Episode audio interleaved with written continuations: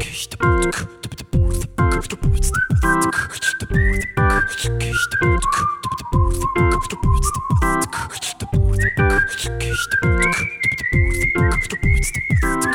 Freunde und herzlich willkommen zurück zum Airball Podcast. Erstmal tausend Dank an die Community, die geholfen hat, die Folge heute so zu machen, wie es ist. Chris, hast du Bock?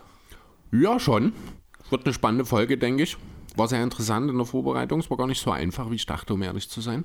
Ja, weil du dich halt mal an Spiele gehalten hast. Unter anderem. Also das war ein großes Thema, die Anzahl der Spiele der einzelnen Spieler. Die hat mich doch sehr, sehr ja, herausgefordert, sage ich mal. Ganz besonders bei den All-NBA-Teams dann.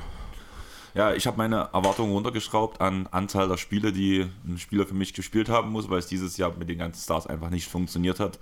Und man ja trotzdem sagen muss, aus meiner Sicht, für eine gewisse Spieleranzahl kann man auch ein gewisses Talent danach halt entschuldigen. Nein, andersrum. Man kann ein gewisses Talent finden, wenn man ein gewisses Talent hat, kann man eine gewisse Spielanzahl entschuldigen. Das war dieses Jahr leider nötig. Aber was wollen wir machen? Wir wollen alle Awards vergeben, wollen die All-NBA-Teams einordnen, haben dazu eure Stimmen reingeholt für die ganzen Awards. Sprich, wir haben am Ende immer Chris seine drei Picks. Hast du drei Picks gemacht oder hast du? Ich habe also ich habe überall in den meisten Awards sogar mehr Namen dastehen, aber äh, mindestens drei auf jeden Fall, ja. Also ich habe für mich immer drei Namen halt rausgeschrieben, weil ich wusste, wir werden sowieso zum Diskutieren kommen. Danach haben wir die Community-Stimme, wo ich die Anzahl der vergebenen Stimmen halt auch ähm, vorlese. Beziehungsweise ein paar von euch haben ja auch manchmal ein Ranking geschrieben, was ich danach auch separat nochmal vortragen werde, einfach weil ich da mal bloß den Platz 1 in, das, in die, sag ich mal, Rookie-Letter zum Beispiel mit eingearbeitet hat bei den Stimmen. Deswegen will ich die anderen zumindest euch nicht vorenthalten und danach natürlich meine und Chris seine Spieler, die den Award gewonnen haben. Und als Ablauf würde ich sagen, so wie wir diese Woche eure Stimmen reingeholt haben. Keine Ahnung, wie du die Stimmen reingeholt hast. Ja, die Aussage war ja auch von mir, achte ein bisschen mit drauf, dass immer mal was gepostet wird und dass da auch alle Awards reinkommen. Also du hast dich, glaube ich, gar nicht drum geschert. Das hat doch geklappt. Du Nein, hast, hat nicht geklappt. Was denn? Weiß ich, ich hab da. Donnerstag wenn, wenn, du, wenn du mir nicht sagst, was ich posten soll, dann poste ich nichts. Das weißt du ganz genau. Also den Schuh ziehe ich mir näher an, mein Freund. Ich habe zu dir gesagt, du sollst mit aufpassen, dass wir es nicht vergessen. Und Nee, du hast gesagt, Donnerstag- ich soll vielleicht mal was mit posten, aber das muss ich wissen, wenn ich was posten soll. Aber das müssen wir jetzt auch nicht ausdiskutieren. Aber es könnte lustig werden. Ja, du drückst dich in letzter Zeit sehr häufig sehr undeutlich aus, mein Freund. Vielleicht wurde es auf Gegenseitigkeit. Ja, aber auf deiner Seite ist es ein bisschen deutlicher geworden in letzter Zeit. Das muss ich wirklich sagen. Verstehe ich nicht, aber Ja, das ist mir bewusst. Also bei meinen Leuten ist der Einzige, der sich beschwert. Aber wer beschwert sich bei dir beim Rookie of the Year Award? Wer sich darüber bei mir beschwert, Ja, wer rausgeflogen ist zum Beispiel, den du gern dabei gehabt hättest? Äh, also ich, Ich weiß nicht, ob ich ihn gern dabei gehabt hätte, aber wer bei mir keine Rolle gespielt hat, ist Jaden Ivy. Ja, also beim, vor allem beim Rookie of the Year gebe ich dir vollkommen recht. Ja. Aber ich würde sagen, wollen wir mit den Community Awards erstmal anfangen? Wie mit den Community Ja, mit Awards. der Rookie of the Year Achso, mit den Community. Ja, okay. Ähm, ich würde einfach Platz 4, also es gibt vier Namen, die genannt wurden, beziehungsweise am Ende werde ich noch von German LD77 und von Kruko das Ranking noch präsentieren, die sie geschrieben haben. Ähm, eine Stimme hat Keegan Murray bekommen Okay, für den Rookie of the Year. Hast du den bei dir mit Ja, logisch. drinstehen? natürlich. Also ich Gab nicht. es gar keine Diskussion für mich. Der beste Okay. Dreierschütze unter allen Rookies ever in der NBA seit dieser Woche. Ja, aber trotzdem finde ich die Usage von ihm zum Beispiel zu klein, die Rolle zu klein in dem Team. Aber die Bedeutung ist, also ich, ich habe ihn nicht ganz oben, das ganz, äh, da müssen wir glaube ich nicht diskutieren, aber in den, ich glaube, fünf Namen, die ich mir am Ende hier aufgeschrieben, nee, vier habe ich, doch fünf Namen habe ich hier, da ist er auf jeden Fall mit dabei. Also, zu den Top 5 Rookies gehört er definitiv. Also wir reden danach nochmal über die All-Rookie-Teams. Das ist auch danach direkt der nächste Punkt nach diesem Award. Da werden wir danach sehen, wo ich Keegan Murray habe. In meine Top 3 hat es persönlich nicht geschafft. Okay. Auf Platz 3 der Community ist Walker Kessler mit zwei Stimmen. Ja, habe ich auch in der Liste drin, ohne Frage. Hat es auch nicht in meine Top 3 geschafft. Also die beiden, vielleicht um das kurz zu sagen, oder die beiden und wahrscheinlich der Name, weil wir haben jetzt nur noch einen, den du nennst, sozusagen von der Community. Nein, das, zwei. Keegan Murray über Platz 4 Okay, also ich habe die beiden, die du jetzt nennst, und dann noch einen, die kämpfen bei mir um Platz 3. Die ersten beiden sind aber relativ safe. Wobei, oh, es ist super schwierig gewesen. Also ich habe auch in der Vorbereitung im Laufe der Woche ist meine, mein Ranking immer mal wieder umgesprungen, muss ich ehrlich sagen. Mach, sag mal raus, wen, wen haben die, hat die Community auf 2? Auf 2 J-Dub, Jalen. Ja. Jalen Williams. Das ist der dritte Name, der mir jetzt hier noch gekommen wäre, genau. Und der hat drei Stimmen von der Community erhalten und ist mein Platz 2. Mhm. Gehst du soweit mit? Also, ich, wie, das sind alles drei Namen, aber irgendwie fehlt mir jetzt noch einer. Weil, also ich denke, Nummer eins ist klar. Und dann fehlt mir aber noch ein Name. Der hat von der Community keine Stimme bekommen. Ja, das ist Benedict Matherwin. Genau, ja, das ist mein das Platz 3. Genau, das ist mein fünfter Name auf der Liste. Genau. Also für mich nochmal, also für euch, von mir nochmal, ähm, auf Platz 1 Paolo Banquero, bei dir, bei der Community und bei mir. Ja. J-Dub, ähm, Platz 2 bei der Community, bei mir und bei dir? Ähm, wenn ich mich jetzt doch final entscheiden würde, würde ich wahrscheinlich sagen, ich gehe mit Walker Kessler. Auf 2. Okay. Also es ist, äh, wie gesagt, kann im Grunde genommen jedes Mal wieder ändern. Eigentlich habe ich ein relativ starken Case für Keegan Murray machen wollen, weil ich finde, er ist äh, für die Kings viel, viel wichtiger, als es seine Rolle darstellt. Das geht damit los, er ist der beste Shooter der ganzen Wookie-Klasse, was die Quote angeht. Er hat die meisten Dreier in einer Saison eines Wookies ever erreicht dieses Jahr, äh, diese Woche. Und er wird wahrscheinlich in dieser Saison auch noch die 200 Dreier schaffen. Ähm, das ist eine Sache. Er ist defensiv immer besser reingekommen im Laufe der Saison für die Kings. Er hat dort gerade im Teamkonstrukt einen nicht wesentlichen Teil dazu beigetragen, dass die schlechte Defense der Kings nicht katastrophal schlecht ist. Ähm, wie gesagt, sein Spacing ist wichtig. Er spielt auch solide 28. Ne, Quatsch, das war der falsche jetzt. Moment. Murray doch knapp 30 Minuten, also abgesehen von Banquero und Jalen Williams, ich glaube auch die meisten Minuten unter allen Wookies. Äh, solide viereinhalb Rebounds dazu, 1,3 Stocks in Kombination sind auch für den Flügelspieler ganz solide. Ähm, natürlich sind 11,9 Punkte in dem Kontext jetzt mit einigen anderen Spielern aus der Rookie-Class nicht ganz auf demselben Niveau, was auch damit zusammenhängt, dass eben, wie du schon sagst, die Rolle sehr klein ist, die Usage sehr gering ist mit 15,8. Da ist tatsächlich nur Kessler geringer, die Usage an der Stelle. Ähm, aber im Kontext der Wertung, ich glaube, ich würde Murray dann am Ende auf. Ah, nee, es ist nee, wahrscheinlich J-Dub 2. Nee, Kessler, J-Dub 2 und 3, Murray dahinter. Ich, ich, will mich, ich kann mich nur auf Platz 1 wirklich festsetzen, um ehrlich zu sein. Na, mein Platz 3 ist halt Benedict Mathurin. Einfach weil ich für mich ist halt auch so ein Spieler, der kam in die Liga, hat sofort funktioniert. Ja klar, er hatte immer mal, also er hatte mehrere Rookie Wars gefühlt. Also wenn es ein Hürdenlauf gewesen wäre, also nicht bloß an einer hängen geblieben.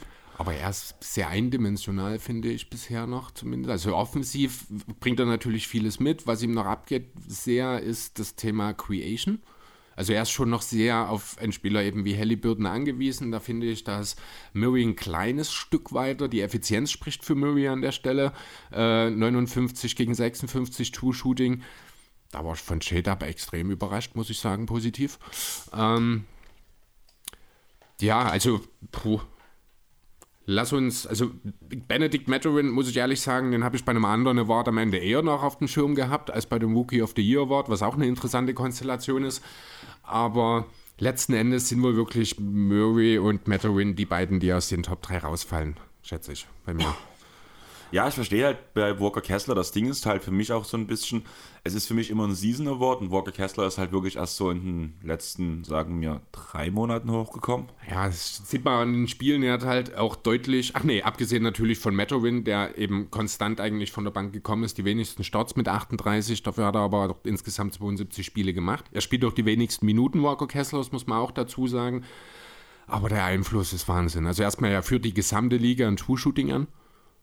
Er ist äh, mit 9 und 8, was Punkte und Rebounds angeht, bei der geringen Usage, bei den doch sehr, sehr begrenzten offensiven Skills doch sehr effizient und weiß um seine Rolle. Das finde ich ist sehr viel wert. Defensiv hat es wahrscheinlich lange keinen Rookie mehr gegeben, der so einen Einfluss auf das Spiel hatte wie er. Von daher, ähm, ja, auch wenn die nackten Zahlen wahrscheinlich ein bisschen dagegen sprechen, aber Kessler nehme ich hier auf 2. Ich finde die Idee mit Kessler auch ganz gut. Wie gesagt, das Einzige, was mich halt stört, warum er bei mir halt danach aus der Top 3 rausgeschoben wurde, ist halt einfach, dass halt erst sehr spät in der Saison die Rolle so groß wurde, Ja. beziehungsweise er für die Aufmerksamkeit auch sorgen konnte, die er danach am Ende generiert hat. Was aber eben auch wieder mit der, wie schon häufiger besprochenen, schwierigen Situation in Utah und dem guten Saisonstart zu tun hatte am Ende. Ne? Also auch dort schwierig, ihm das dann an der Stelle vorzuwerfen, weil Utah halt am Anfang noch so gut war und nicht die Möglichkeiten unbedingt gesehen hat, dann Rookies einzubauen. Aber lass uns vielleicht noch mal ein kurzes bisschen über J-Dub reden. Denn, oh boy, habe ich den Kerl unterschätzt vor der Saison. Ja, vor allem hieß es ja die ganze Zeit, dass Jay Smooth, äh, Jay Will, Jay ja Will, ja, eigentlich ja. der Bessere sein sollte, der ja wirklich ein bisschen untergegangen ist als Big.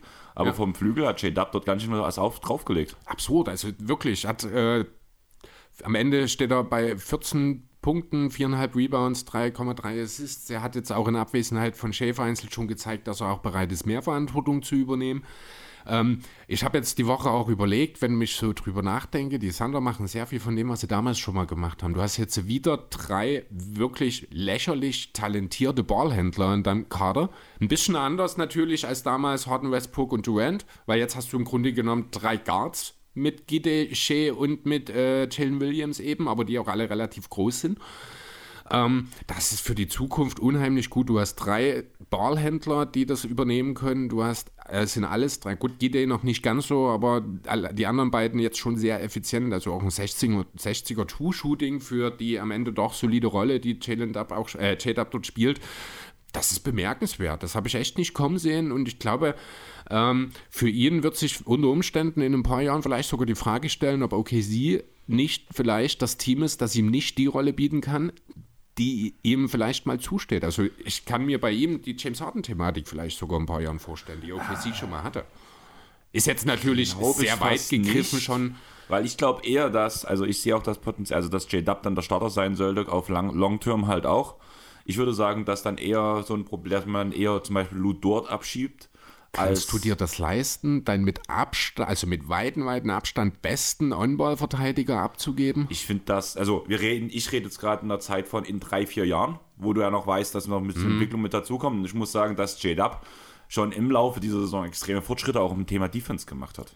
Ja, klar, aber er ist nicht auf dem Niveau von dort. Nein. Er hat natürlich offensiv seine Probleme in diesem Jahr, das müssen wir auch nicht drüber reden. Er hat ein paar richtig, richtig schlechte Monate abgeliefert, was sein Shooting angeht, diese Saison.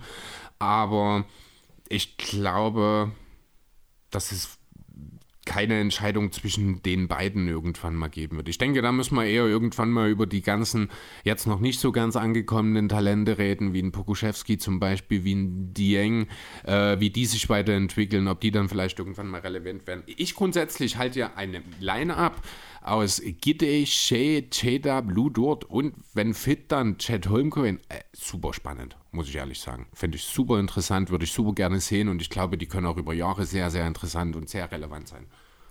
Genau, ich würde jetzt noch die zwei Listen, die ich für den Rookie of the Year bekommen habe, noch schnell vorlesen und danach gehen wir zu den All-Rookie-Teams. Wollen wir vielleicht noch ein Wort über unseren Rookie of the Year verlieren, anstatt nur seinen Namen genannt zu haben? Aber das spricht doch für sich, oder? Ja, trotzdem, wir können es ja mal ganz kurz, ich meine, wir müssen keinen großen Case machen. Es gibt keine Diskussion darüber, das war vor der Saison klar, also zumindest, jetzt habe ich gegen das Mikro getreten, äh, zumindest als es dann klar war, dass eben Chad Holmgren die Saison ausfallen wird, gab es nicht wirklich Diskussion darüber, wer Rookie of the Year wird. Banquero ist der klar beste Spieler des Jahrgangs, er ist in Sachen Playmaking Nehmen wir die Zeit nach dem All-Star-Break, würde ich sagen, All-Star-Break bis jetzt ist J-Dub der beste Spieler. Ja, gut, das stimmt, weil Banquero halt auch irgendwann richtig heftig vergessen hat, wie der Dreier fällt.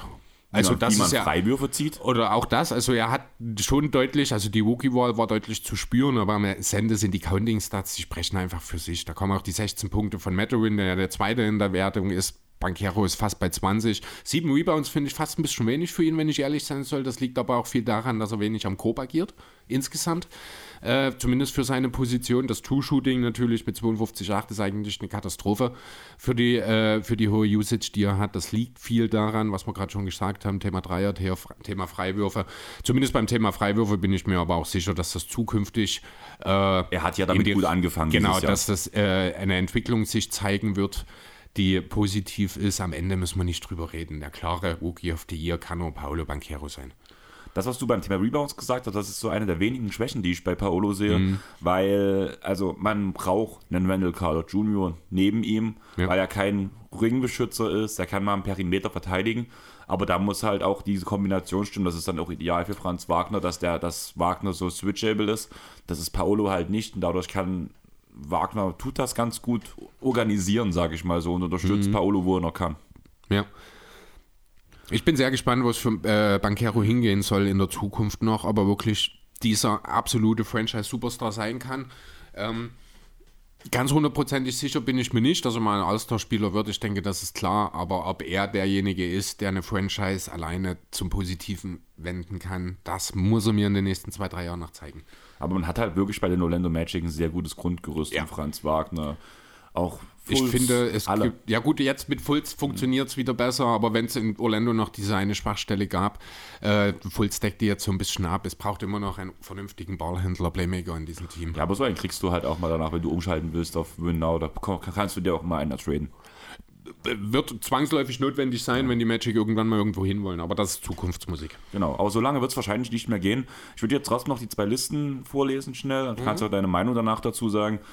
Von German LD 77, via Twitter kam rein die Liste, Paolo Platz 1, J-Dub 2, Keegan Murray 3, Walker Kessler 4, Benedict Matherin 5.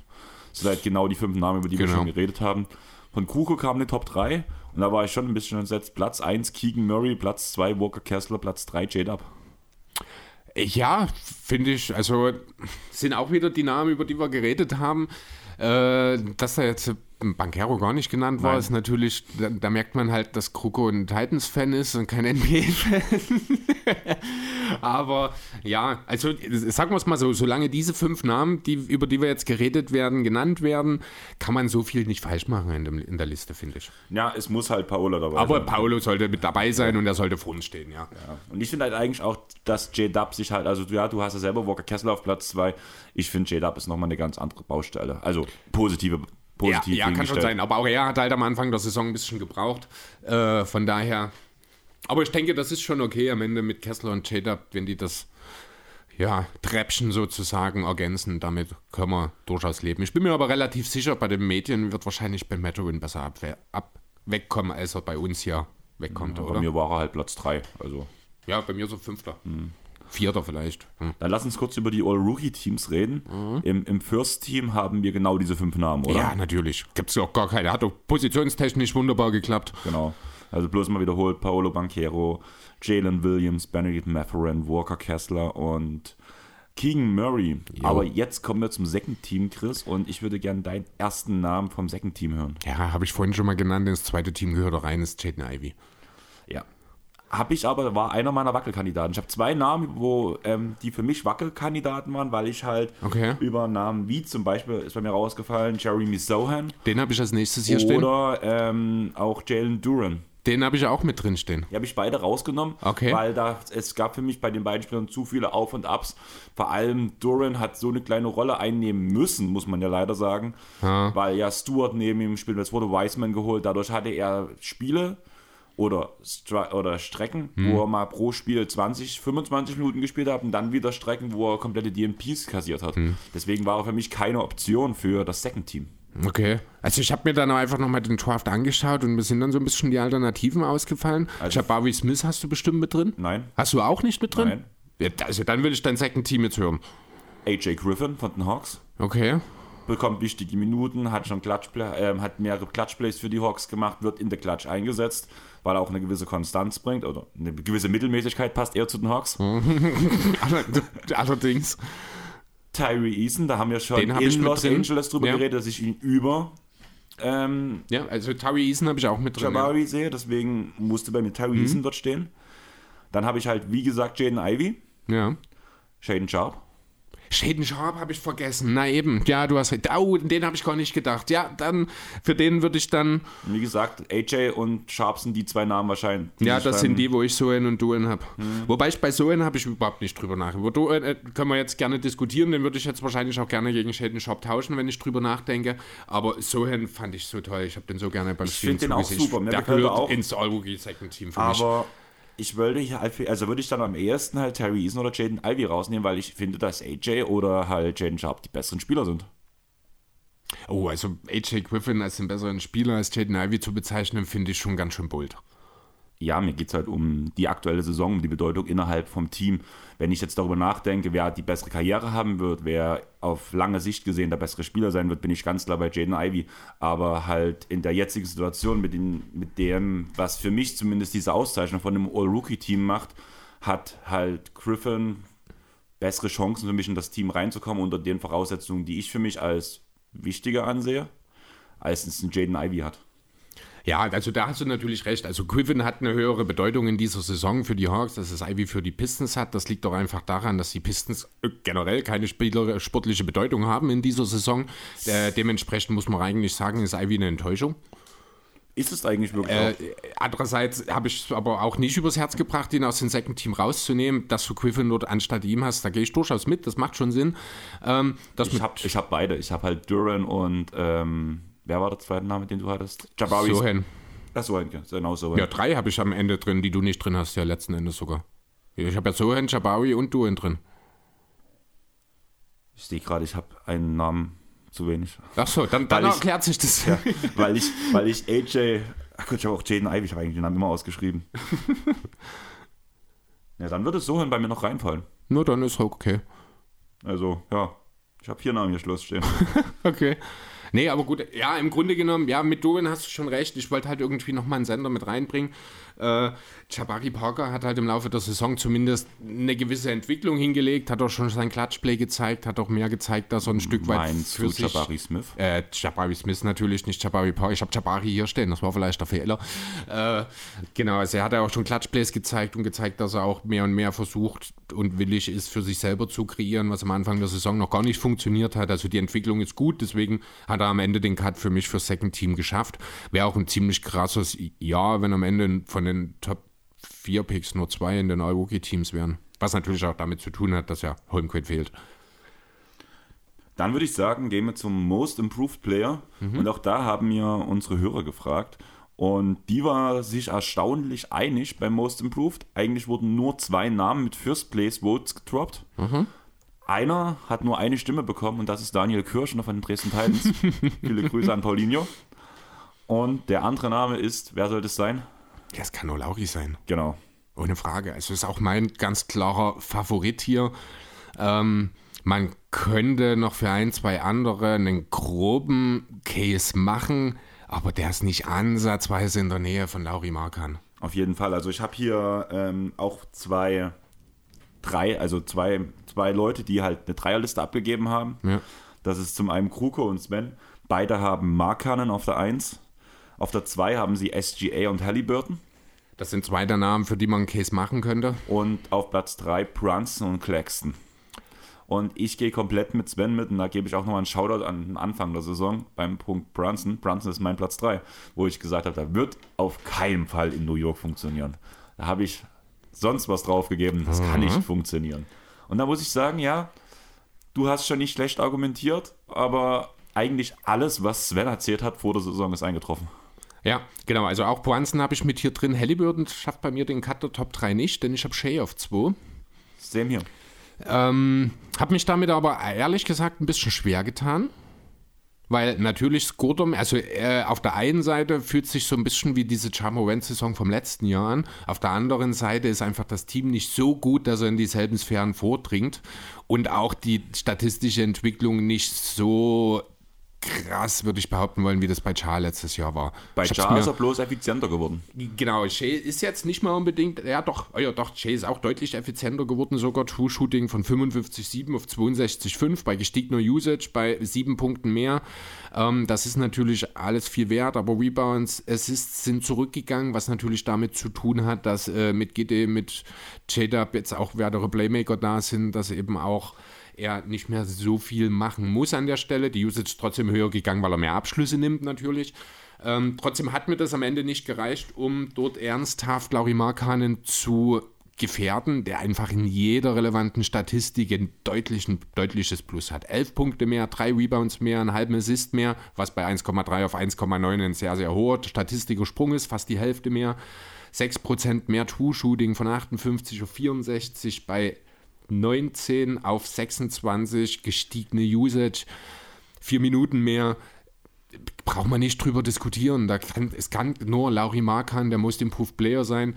Jalen Brunson, wie gesagt, habe ich auch auf drei. Der hat auch einen Riesensprung gemacht. Das, den könnte man wahrscheinlich sogar noch über Shea Gilches Alexander stellen. Könnte man durchaus Argumente dafür finden könnte man, aber irgendwo bewegen die sich ja auch von den Spielen und Siegen her in einer ähnlichen Region. Ja, der Unterschied ist, dass Shea letztes Jahr eben schon die ähnliche Rolle hatte und Poinsen diese Rolle jetzt quasi übernommen hat. Also für ja, ihn ist ja die Rolle neu, deswegen würde ich das vielleicht ein kleines bisschen höher werden. Naja, ich sehe bei Brunson halt den Schritt vom, blöd gesagt, Oster zum Nee, vom Starter zum Oster wahrscheinlich. Vom Starter zum Oster, ja, genau. Ja während ich bei SGA den Schritt vom All-Star zum Star, All-Star zum, zum, Superstar quasi. Superstar sehe, genau. Aber ich finde... Und das ist der schwierigste Schritt, den die wenigsten der, Spieler machen. Da hast du recht, das ist der schwierigste Schritt. Ich finde aber, dass Shade nicht so entscheidend gemacht hat, wie halt beispielsweise Char letztes Jahr, wo wir drüber geredet haben.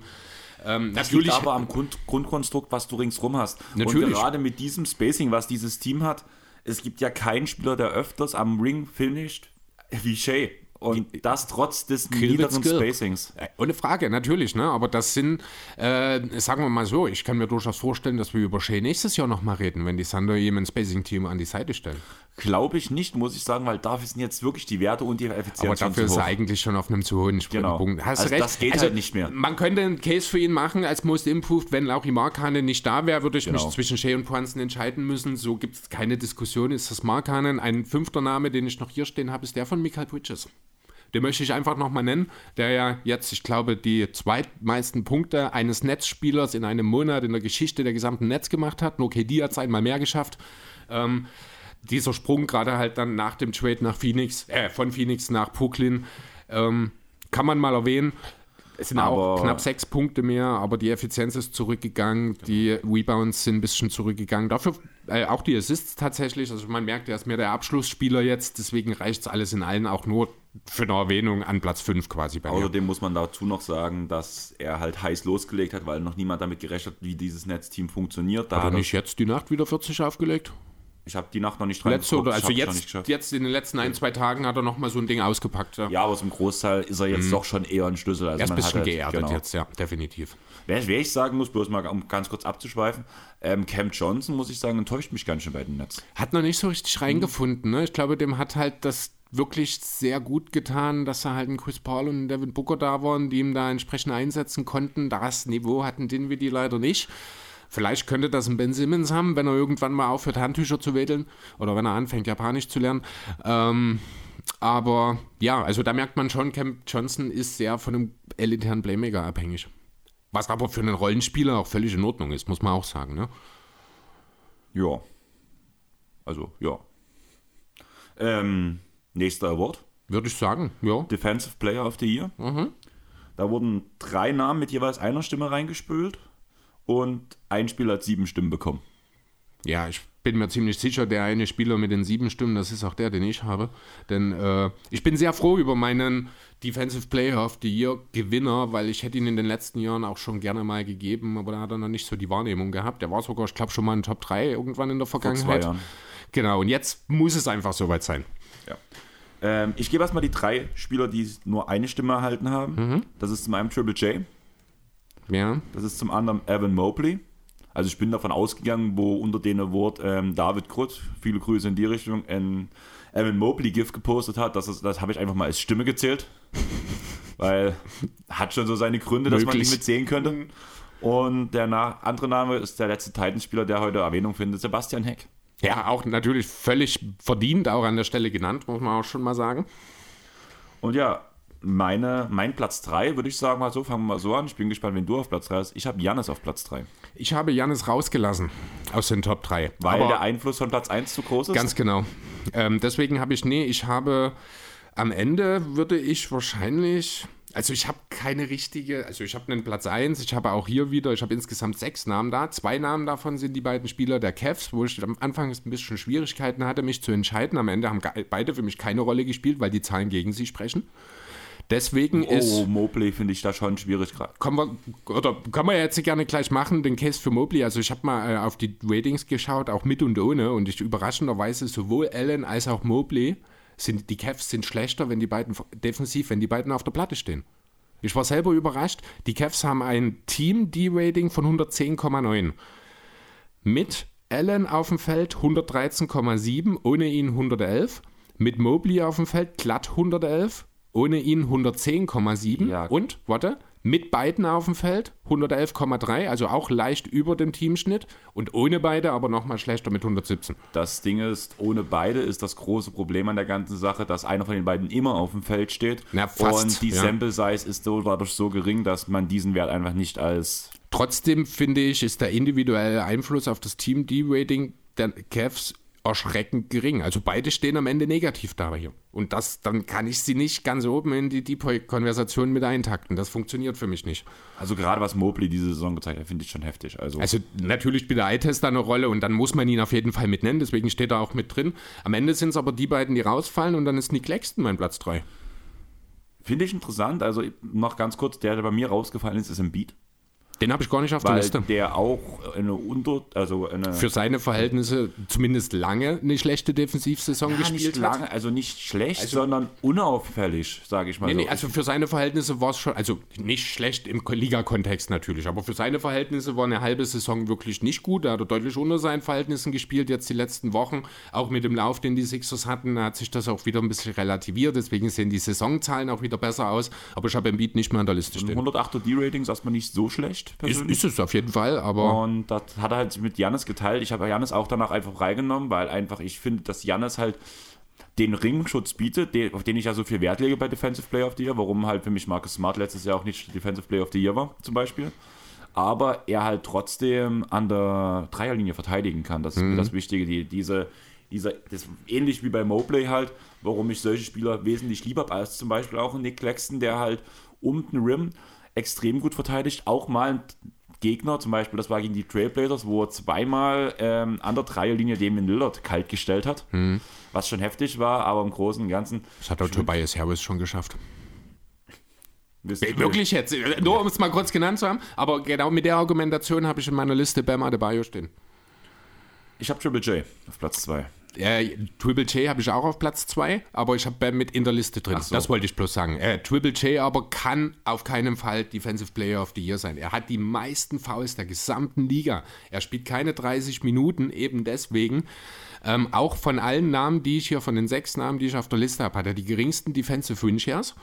Ähm, er hat dafür aber auch den zweithöchsten positiven Effekt auf das D-Rating des Teams, also plus, plus 6,6, da ist Brook Lopez besser. Jetzt haben wir den Namen genannt, ich meine, es ist keine Überraschung mehr, wer die Nummer 1 ist. Ähm, natürlich ist er ein absolutes Blockmonster, aber jemand, der so viel Fouls, der seinem Team damit auch nachhaltig schadet, weil die Minuten ohne ihn eben deutlich schlechter aussehen und er nicht in der Lage, er, hat's, er hat er nicht neulich geschafft, in 20 Minuten auszufaulen? Ich sag mal so, ich habe es nicht mitbekommen, aber ich traue ihm zu. Ich, ich, glaube, ich glaube ja. Und das, das, alleine dieses eine Spiel würde dafür sorgen, dass er für mich nie Defensive Player of the Year werden kann. Ja, aber sein Einfluss aufs Team, auf die Team-Defense ist halt unglaublich. Aber der Einfluss ist nicht groß genug, weil er nicht genug spielt.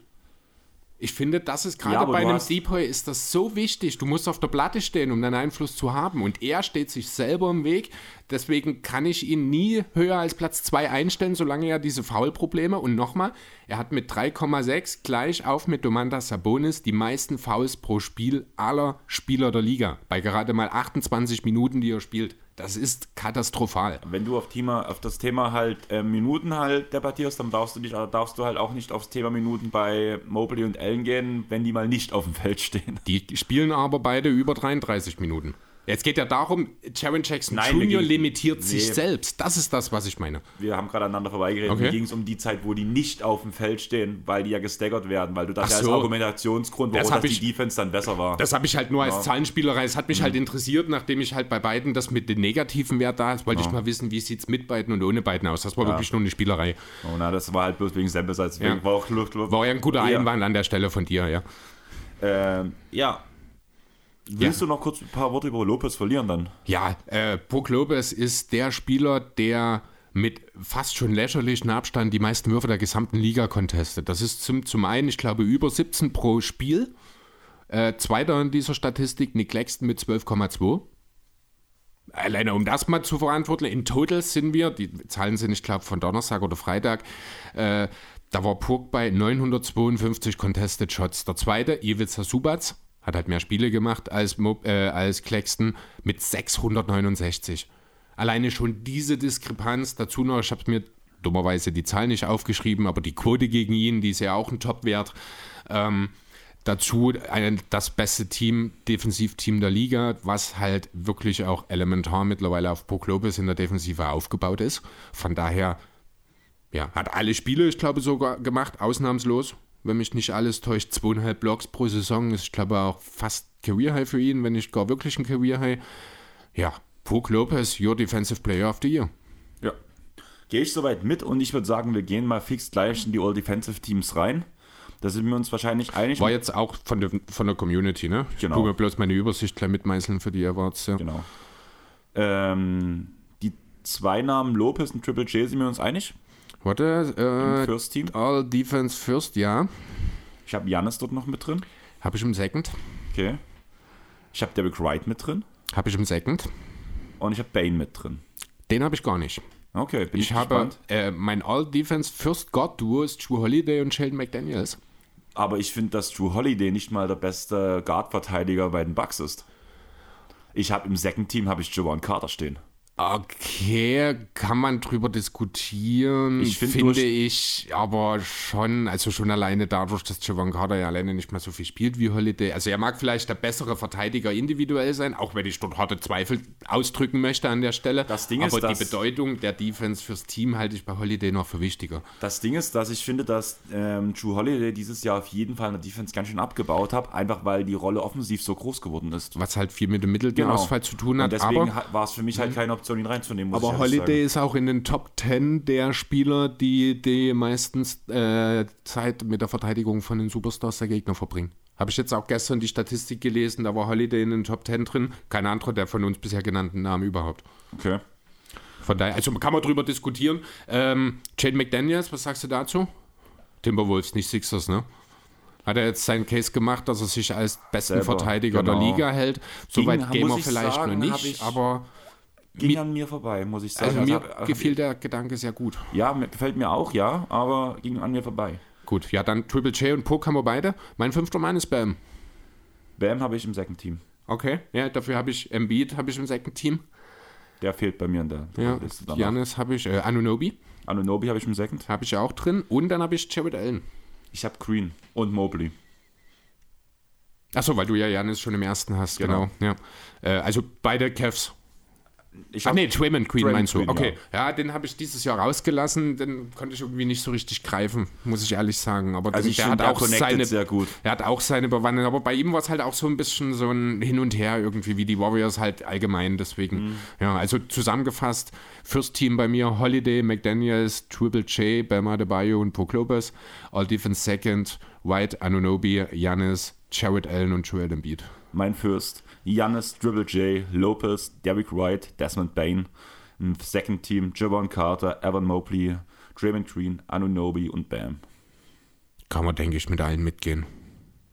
Ich hatte schon, ich bin echt gespannt, was die Community zu meinem Javon Carter Punkt sagt, weil Ich, ich kann den Punkt schon durchaus sehen, aber ich finde, dafür ist die Rolle, weil, also mit der Diskussion hättest du eigentlich wirklich Matisse Taibo, na gut, der ist ja an Second gekommen letztes Jahr, ich überlege gerade, hat er ja, aber Javon. Carter ist ja nicht bloß, äh, er ist ein guter Help-Defender, er ist ein guter On-Ball-Defender, er macht das halt alles weg, während auch in der Defense Taibo zwar in seinem Element großartig ist, Ja, aber letzte, le, Sixers Taibo letzte Saison, also jetzt nicht die gerade, sondern die Saison davor, elit, absolut elitär. Also auch höher einzuschätzen, vielleicht sogar als das, was Carter macht.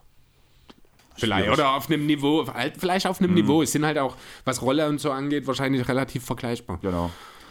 Dann würde ich sagen, gehen wir weiter zum Executive of the Year. Da gab es eine sehr geringe Beteiligung von der Community. Es wurden insgesamt nur zwei Stimmen abgegeben und zwar für zwei verschiedene ähm, Presidents of Basketball ähm, Operations. Operations. Genau, das war das Wort, das gefehlt hat. Ähm, das ist zum einen Sean Marks und zum anderen, zum anderen Monty McNair. Also Sean Marks habe ich nicht, weil ich bin immer noch der Meinung, wenn du deine beiden besten Spieler im Laufe der Saison abgibst, weil das System oder der Gedanke, den du hattest, der sich einfach in Luft auflöst, dann kannst du nicht dafür belohnt werden.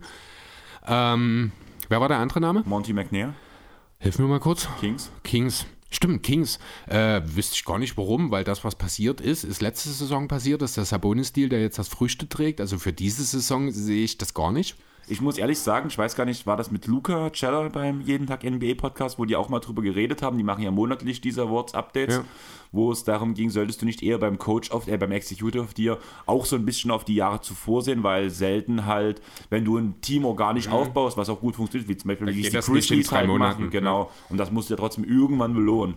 Das Ding ist, dass ich das Gefühl habe, dass bei den Kings dieser Kader durch Zufall zusammengewürfelt wurde und man dann durch Zufall einen richtigen Trainer bekommen hat, der das halt irgendwie zum Funktionieren gebracht hat und was überragend jetzt funktioniert, ja. Ich glaube nicht. Ich muss ehrlich sagen, ich glaube, also ab bis zu einem bestimmten Punkt ja, aber ich glaube, ab dem Punkt Domantas Sabonis gegen Tyrese Halliburton, seitdem, glaube ich, sind die Kings Ja, extrem gut aufgestellt, haben einen klaren Plan, den sie verfolgen. Und natürlich war dort ein bisschen Glück dabei. Wir haben nicht alle umsonst darüber geredet, wie schlecht der Deal für die Kings zunächst aussah. Jetzt gibt es bei diesem Deal nur noch Gewinner. Wer, wer Also- ein Verlierer in diesem Deal jetzt? Wenn du dir die Pacers, Halliburton, Sabonis und die Kings anguckst, um die Ich- vier elementaren Beteiligten zu nennen, gibt Ich es verstehe, keinen Verlierer. ja, aber trotzdem, wenn ich mich im Endeffekt für den, also für, die, für den Gewinner des Deals entscheiden Das sind muss, immer noch sind die Pacers, natürlich, wegen dem langfristigen Halliburton-Pick. Genau. Aber andererseits sind die Kings der große Gewinner, weil sie verdammt nochmal in den Playoffs stehen. Niemand wird jemals diesen Deal aus Kings Seite noch schlecht reden. Niemand, niemals wieder. Selbst wenn Sabonis in fünf Jahren einen super ultimativ Max-Deal über 200 Millionen unterschreibt in Sacramento. 200 Milliarden wollte ich eigentlich sagen. also du weißt, was ich meine, ne? Ich weiß, was du raus willst. Also, Ja. ich bin halt immer noch kein Fan von dem Deal. Also, Ja, das ich weiß, wo es. Mhm. das hingebracht hat, aber gerade du, derjenige, der immer dafür argumentiert, ja, nicht kurzfristig denken, langfristig denken. Wenn du das Team in der gesamten, auf dem gesamten nordamerikanischen Kontinent über alle Profisportarten bist, das am längsten keine Playoffs erreicht hat, dann machst du so einen Deal. Und dann ist das auch ein guter Deal, ohne Wenn und Aber. Ja, finde ich trotzdem schwierig. Also ich bin jetzt halt, auch, ich würde es jetzt persönlich auch nicht zwingend so machen. Ich bin auch ein Freund von Nachhaltigkeit und alles, das weißt du, was das angeht. Aber in diesem speziellen Moment oder in diesem speziellen Fall finde ich alles richtig. Also sozusagen haben jetzt den Punkt, dass wir beide die zwei Community-Gewinner nicht. Also die haben beide eine Stimme gekriegt. Ja, genau. Wen trage ich jetzt ein hier? Schreib einfach Monty McNair und Sean Marks rein. Ich glaube, Monty McNair kam von Dan de Jong, Mhm. überraschenderweise. Und Sean Marks kam, glaube ich, von Kruko. Okay. Die Aussage war der, der Typ von den Netz irgendwie so. Ah, ja, okay, alles klar. Kannst du vielleicht auch so reinschreiben, Okay. der Typ von den Netz. ähm, es gab eine Minusstimme. Die kam von Sandro. Die, ich wollte gerade Nico sagen, Harrison. bestimmt Nico Harrison. ja, den habe ich leider auch nicht auf meiner Liste. Aber ich habe trotzdem vier Namen hier stehen, beziehungsweise ich sag mal, ja doch, vier Namen habe ich hier stehen. Also ich habe mich halt immer für drei Mhm. entschieden. Ich würde sagen, fangen wir bei deinem vierten an. Scott Perry, nix. Habe ich nicht mit drinstehen, weil das sehe ich ähnlich wie bei den Kings. Ich glaube, da ist sehr viel glücklich gelaufen. Das ist aber auch die Meinung, weil du halt den Brunson-Deal vor der Saison schon schlecht gesehen hast. Ich sage, äh, das ist sehr gut gelaufen. Ich sage, man hat im Laufe der Saison auch richtige Entscheidungen getroffen, indem man beispielsweise den Quickly und den Tobin nicht abgegeben hat. Man hätte natürlich einen Fournier oder einen Rose abgeben können. Also man hätte noch mehr machen können, aber die Knicks haben sehr solide gearbeitet. Deswegen Platz 4, Platz 3 ist James Jones bei mir. Also ganz kurz ähm, für mich nochmal bei den Knicks. Also wie gesagt, ich glaube, da ist vieles gut gelaufen, glücklicher gelaufen, als es, lie als es soll, laufen sollte. Das ist zum Beispiel auch dieser Punkt, wie Randall dieses Jahr wieder spielt, weil jeder weiß, was ich von Randall halte. Von daher Ich habe ja gesagt, ein guter Point Guard macht aus Randall wieder einen All-NBA-Spieler. kann gut sein. Ich finde trotzdem, dass Brunson der bessere Spieler ist in dem Team. Da kann man unter Umständen, also der wichtigere vielleicht und Ja. auch auf jeden Fall, ja. Aber Und ja, aber auf jeden Fall, was ich raus wollte. Ich glaube, da ist sehr viel gut gelaufen, hat sich danach gut ergänzt, aber es waren halt im Endeffekt auch vielleicht zu wenig Moves, die äh, ähm, dort reinpassen. Und du hast jetzt ähm, James Jones gesagt. Ja, Trade für KD. Also ja, man muss Platz ihn nennen. eins. Mein Platz 1. Oh, Platz 1 habe ich Es jemand anderen. der beste Spieler, der in der gesamten NBA-Zeit jemals innerhalb der Saison getradet wurde. ja. Also kann man durchaus äh, recht geben. Andererseits hat KD bisher nur erst eine Handvoll Spiele gemacht und ob sich das wirklich als Gewinn rausstellt, werden wir erst dann wissen, wenn die Suns den Titel gewonnen haben oder eben nicht. Ja, aber auch Deswegen, also ich bin da nicht hundertprozentig bereit, den Benefit of the Doubt komplett abzugeben. also ich sage auch, wenn es diese Saison nicht wird, dann wird es in den nächsten ein bis zwei Jahren sein, wenn man dann auch danach die Tiefe wieder ums Mhm. Team geschaffen hat, muss man ja ganz ehrlich sagen, was momentan noch ein bisschen fehlt. Außerdem hatte man kein Trainingscamp zusammen, man dreht danach jetzt zusammen ähm, in die nächste Saison. Man redet ja auch in Phoenix von den besten Ärzten, die man so, oder vom besten Ärztestaff, den Ist man das so. noch so? Ich glaube schon. Also das war in der Vergangenheit Mhm. so, aber ich habe in den letzten Jahren relativ wenig dazu gehört, ehrlich gesagt. Aber vielleicht ist das so. Ich meine, Chris Paul ist lange gut fit geblieben Mhm. in Phoenix. Das muss man schon auch sagen. Und von daher liegt an der veganen Ernährung mit dem Punkt. Ne? Also. Ja, aber was ich halt raus will, ich glaube schon, dass das halt funktioniert und das ist nochmal ein guter Weg, den man geht. Man braucht jetzt noch ein Grundgerüst drumherum, aber so ein Spieler erstmal innerhalb der Saison für in Anführungsstrichen so wenig Gegenwert, weil wenn man die Stellung halt von KT sieht, ist das einfach ein Top-Deal. Ähm, mein Platz 3 ist Brad Stevens. Das ist mein Platz 2. Sehr gut. Muss man nicht dafür zu viel sagen. Also Der auch wenn Brockton-Deal war der Win. war genial, Team der so Gallo-Deal gut. war, war gut. Klar, man hat sich halt dumm leider gelaufen, verletzt. ja. Man muss aber auch sagen, danach kam Blake Griffin, der für die kleine Rolle, die er nimmt, Hast du Black Griffin gegen, ah, wer war das? Thanasis, ne? So geil, was ich mich weggeschmissen habe, vor allem die Reaktion von Griffin. Für die, die es nicht gesehen haben, Bucks gegen Celtics. Ich glaube, die Celtics haben ja die Bucks so ganz schön vernichtet, ne? Und Thanasis hat dort versucht, also es ist ja wirklich nur der Versuch eines Kopfstoßes gewesen, der bewegt ja wirklich kaum den Kopf, zumindest in der Kameraeinstellung, wo ich es zuerst gesehen hatte. Und Black Griffin so sensationell cool. Der hat erstmal kurz er irritiert, weil er nicht genau wusste, was hat Thanasis jetzt gemacht. Dann wurde ihm klar, oh, der hat mir gerade versucht, eine Headbutt zu geben und dann fängt er an zu lachen, hat sich richtig über den lustig gemacht und dann noch eine Minute später, wo sie dann im Huddle saßen, hat er die Maske von Jalen Brown genommen und als Gag nochmal aufgesetzt. So geil, was ich dort gelacht habe, herrlich. das war auch super, muss Ja. ich sagen. Aber auch jeder Spiel, andere Spieler wäre hochgegangen, Blake macht einfach seine Scherze und flext ein bisschen. Super, fand ich genial. Ja, aber auch er zum Beispiel, er passt gut in das Team rein, er kann mal seine Rolle spielen, er ist kein wichtiger Bestandteil der Celtics, aber er hat dafür, dass er vom Buyout-Markt kam, Ja, hat auch solide, hat Also seine Markt, besser Offensiv-Rebounds, bisschen genau. Big Man Playmaking mit, der wird schon seinen Teil tun. Klar. Genau, hat, also er hat die Rolle gut aus. Er hat für die Rolle, die Gallo eigentlich haben sollte, hat es gut ausgefüllt, dafür, dass er als Ersatz kam. Ja, abgesehen, das Spacing-Thema bringt er nicht ganz so mit, aber das ist erträglich. Gut. Äh, du hast James Jones auf 1 und Stevens auf 3. Wer ist deine 2? Danny Ainge. Okay. Oh, siehst du, an den habe ich gar nicht gedacht. Alleine mit dem Rudi Gobert-Deal, dass er Ja, stimmt, da hast du natürlich Hat. völlig recht. Der ist mir durchgeholt. Oh ja, Danny Ainge ist auch nochmal ein guter. Ich habe Kobe Altman. Kobe Das- Altman, so rum, von den Cavs. Ja, der Gegenpart von Danny Ainge. Im Grunde genommen, ja, genau. Also äh, der Mitchell-Deal müssen wir nicht drüber reden. Natürlich wäre es schön gewesen, wenn die Cavs geschafft hätten, beispielsweise in Jay Crowder im Laufe der Saison als den fünften Starter zu bekommen. Das hat nicht geklappt. Trotzdem ist dieses Team jetzt dank Kobe Altman für die Zukunft so gnadenlos gut aufgestellt. Die werden sehr lange sehr relevant werden. Die werden auch diesen letzten Starter-Spot noch bekommen. Und Wobei ich da sagen muss, dass gerade Okoro sehr große Schritte in Richtung Startersport macht. Ja, das ist aber halt, es gibt immer Phasen, wo einzelne Spieler mal für ein paar Wochen so aussehen, als könnten sie es. Die Frage ist, können sie es dauerhaft über Jahre vielleicht oder Das Ding ist, zumindest in den Monate letzten bringen? drei Monaten hat ähm, zumindest Okoro, und drei Monate ist schon eine Sample Size, über 40% Dreier schon getroffen. Bei Mhm. Das drei, mal- bei drei pro Spiel. Das ist schon mal solide, ja. Also das ist schon mal eine gute Grundlage, um in diesem Team dann auch sich als Starter zu etablieren. Defensiv ist er ja eh relativ über jeden Zweifel haben. Dann kann das noch durchaus auch funktionieren, vielleicht ohne dass man diesen fünften holen kann. Dann wäre das nur noch ein Grund mehr für Kobe Altman, weil dann hätte er diesen Nicht-Deal im Laufe der Saison aus dem einzig richtigen Grund gemacht. Genau. Also finde ich auch gut, als nochmal ganz kurz zusammengefasst, weil wir haben jetzt ja alle unsere Namen schon gesagt. Mhm. Platz 3 bei mir Brad Stevens, Platz 2 Danny Ainge, Platz 1 James Jones. So, genau. Ich habe also auf Platz 3 James Jones, Brad Stevens auf 2 und Kobe Altman ist bei mir der Executive of the Year. Dann würde ich sagen, wir gehen weiter zum Coach of the Year und auch da gab es relativ wenig Beteiligung. Also abseits des Feldes habt ihr als Community nicht so viel Interesse, aber auch da hat, äh, teilen sich zwei Leute mit jeweils einer Stimme Platz zwei. Einen Namen von, davon kann ich gar nicht verstehen, muss ich ehrlich sagen. Der Name, den ich verstehen kann, ist Monty Williams, dass er zumindest so seinen Puffer bekommt. Ich persönlich habe ihn nicht mit Ich hätte ihn dabei, auch nicht genommen, also ehrlich. aber das war so ein Fanpick, das kam von Hannes. Ja, hab ich, war jetzt naheliegend auf jeden Fall. Wer ist der andere Name? Tai Lu. Und das habe ich überhaupt nicht verstanden. Hast du selber mit abgestimmt? Na, na, dann, hätte ich, dann hätte ich, also für mich gibt es, also Tai Lu ist ein genialer Coach, muss man ja wirklich sagen. Er hat viel drauf, aber dieses Jahr Er hat jetzt wirkt, nicht so viel aus dem Team rausgeholt wie in den letzten Jahren, oder? vor allem wirken die Rotationen so unbestimmt, dass du hast halt, nehmen wir Robert Covington, der spielt drei Spiele nicht, dann spielt er zwei Spiele als Starter und dann spielt er wieder fünf Spiele nicht. Also, ich, es, es wirkt uninspiriert, finde ich, was Lu macht. Er arbeitet nicht so gut mit den Spielern, er interagiert nicht mehr so viel auf dem Feld, wie er es sonst gemacht hat. es wirkt ganz komisch. Also auch, es gibt ja so diese Gerüchte, dass er vielleicht ab nächstem Jahr kein Trainer der Clippers mehr sein wird. Achso. Dass er gehen will, ja. Er will, ja, doch, stimmt, das habe ich gehört. Das ist angeblich, aber wirklich von ihm aus sozusagen, dass Genau. er nicht mehr will, ne? Hm? Weil ähm, ihm alles so nicht passt. Also auch einfach dieser Punkt, Westbrook wird einem vorgesetzt. Er, es wurde mit Robert Covington einen Spieler geholt. Das, muss- das muss halt auch irgendwie nicht stimmen zwischen den beiden. Das ist Ach auch der Grund für diese DMPs und so. Okay.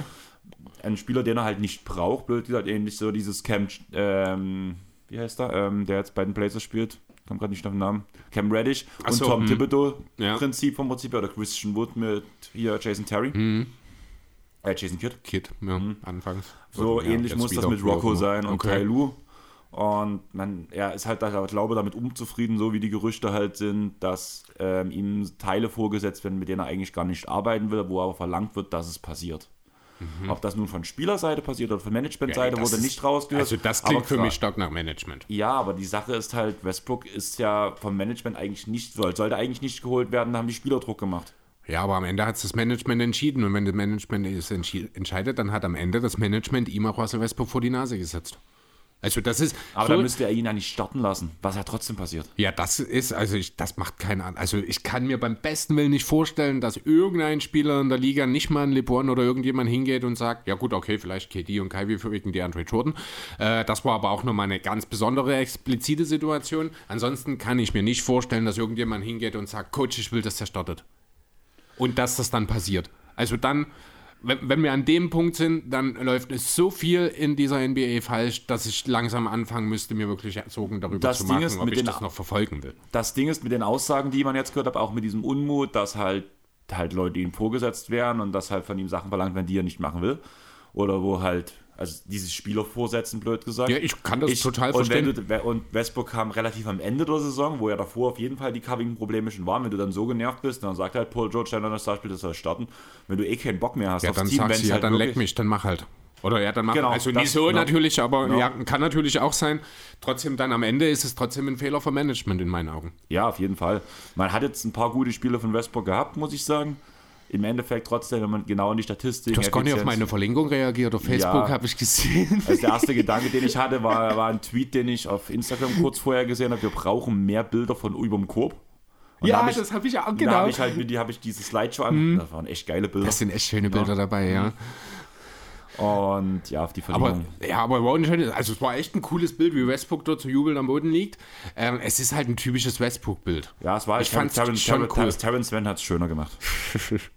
Gut, kommen wir nochmal zurück zum Coach of the Year. Ähm, Platz 1 hat zwei Stimmen bei uns auch bloß bekommen danach. Ach, wir haben doch noch jemanden. Ich habe jetzt schon Lou und Williams hier gestellt, weil ich dachte, sonst ist nichts mehr. Nein, die okay. beiden haben jeweils eine Stimme bekommen.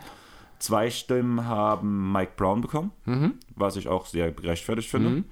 Eine Nicht-Nominierung hat Jason Kidd bekommen von Sandro. Also Brown ist der Community-Gewinner Ja, genau. sozusagen, ja, okay. Und eigentlich hat Doc Rivers noch eine, eine Stimme Okay. bekommen. Allerdings war die mit einem GIF, wo man sich gerade eine Clownsmaske aufsetzt. Also ich finde, Doc Rivers hat diese Saison mehr Gründe dafür zumindest genannt zu werden als in den letzten Jahren. Denn er hat sehr gute gearbeitet und er hat auch teilweise andere Coaches ausgecoacht diese Saison mit seinen Matchups, mit seinen äh, äh, Anpassungen im Spiel. Trotzdem wäre ich jetzt nicht mehr ansatzweise drauf gekommen, Doc Rivers in diese Konversation zu nehmen, um ehrlich zu sein. Also ich habe vier Namen hier, bei einem bin ich, mir drei. nicht sicher, ob ich ihn wirklich mit hier drin haben will. Das ist der von Joe Masula. Habe ich nicht drin. Das würde jetzt mein vierter sein. Der ist halt einfach, weil Boston so aus der schwierigen Situation so sehr, sehr gut gestartet ist, hat er, hat er ein bisschen, ich sag mal, einen Vertrauensvorschuss bekommen, aber jetzt nach den letzten Wochen, wo es halt nicht mehr so richtig gut lief und das Team, also er sich ja auch ins gemachte Nest gesetzt hat, muss man schon fairerweise sagen, reicht es am Ende nicht für die Top 3. Okay. Wer ist dein Platz 3? Tipps. Meiner auch. Ja. Sind wir uns einig? Muss halt wirklich sagen, was er, das ist halt der Punkt wieder, wo ich sage, ich, ich rechne es eher Tipps an, was er jetzt aus dem Team gemacht hat, wie er es mit dem Team umgeht, auch wie er mit dem Quickly umgeht, mit den jungen Spielern. Er hat halt auch wirklich ein bisschen eine. Einstellungswandel durch, sage ich mal so. Und deswegen war es für mich halt der Punkt, dass ich diese Entwicklung von dem Team, klar, Brunson war ein wichtiger Punkt, aber auch wie er eingearbeitet wurde, wie er eingesetzt wird. Ich finde das genial, wie Tipps das macht und Ja, theoretisch gibt es noch mehr Luft nach oben. Wir müssen nur über Isaiah Hartenstein reden. Hat er aber auch jetzt am Ende der Saison verstanden. Äh, Ja, muss mir aber dann auch erstmal noch konstant gezeigt werden. Das sind immer die Sachen, wenn du jetzt mal kurz was umstellst, dann ist das, sind das manchmal einfach Sachen, um halt alles um dich drum ein bisschen Ruhe zu geben und dann hoffst du, dass es halt nicht so schnell wieder auffällt, wenn du wieder in deine alten Muster zurückfällst. Das, ob du da nur Coach, Spieler oder Manager bist, ist das immer dasselbe.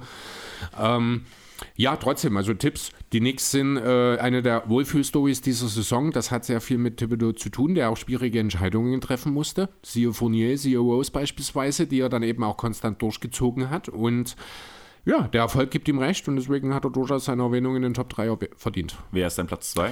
Äh, ist Mike Malone. Okay. Habe ich einfach, die Nuggets haben so lange eine so gute Saison gespielt, bis vor zwei Wochen war noch gar keine Diskussion darüber, ob überhaupt nochmal der insgesamt Number One Seed überhaupt in Diskussion führt. Jetzt ist man sehr sicher, wahrscheinlich zumindest im Westen auf Nummer 1 durch. Man hat deutlich die Zügel lockern lassen. Deswegen möchte ich die letzten Wochen nicht zu hoch hängen und dann ist einfach der Coach des zu ja, jetzt nur noch, ich glaube, zweitbesten Teams oder drittbesten Team. Nee, ich glaube, es sind sogar noch die hinter die Sixers inzwischen gefallen, wenn mich nicht alles täuscht. Wahrscheinlich hat er mittlerweile nicht mehr so viele Argumente, hat aber auch viel mit Verletzungsproblemen beziehungsweise der Rückkehr von lange Verletzten zu tun gehabt am Anfang der Saison. Hat natürlich auch Nikola Jokic, aber am Ende Mike Malone. Aber da, wahrscheinlich diskutabel. Ich habe Chagvon. Ja. Coach, der fast die ganze Saison gecoacht hat. Jason Kidd hat ja nach sieben Spielen das Handtuch geworfen, da musste er schon als Interimscoach übernehmen. Hat diese schwierige Situation um Kyrie und KD sehr gut gemeistert. Hat danach, ähm, nachdem KD weg war, dieses, diese Rumpftruppe, sage ich mal, aber die sympathische Rumpftruppe, nennen wir es so, auch für das, was das Team eigentlich bringen sollte, sehr gut gecoacht. Steht momentan jetzt noch auf dem Playoff-Platz. Ich finde das eigentlich ganz interessant und finde das eigentlich sehr gut unter dem, was er aus diesen schwierigen Umständen gemacht hat. Ja, durchaus. Also kann ich, gehe ich mit, das ist ein guter Pick. Gefällt mir. Mike Brown auf Platz 1? Ja, klar. Muss man nicht drüber diskutieren, oder? Ja. Also habe ich auch nicht viel drüber zu diskutieren, einfach weil das ist wieder der Punkt, was ich vorhin schon gesagt habe. Ich sehe es Genau. eher vom Trainer als vom Management, der da viel erreicht hat. Und diese Kombination Fox und Sabonis so zu kombinieren, ohne dass die Abwehr noch schlechter aussieht. ich hätte fast gebrochen gerade, weil ich das angefühlt. Aber ja. Die, na, die Abwehr ist halt zum Kotzen von, von den Kings. Aber ich habe sie mir schlimmer vorgestellt.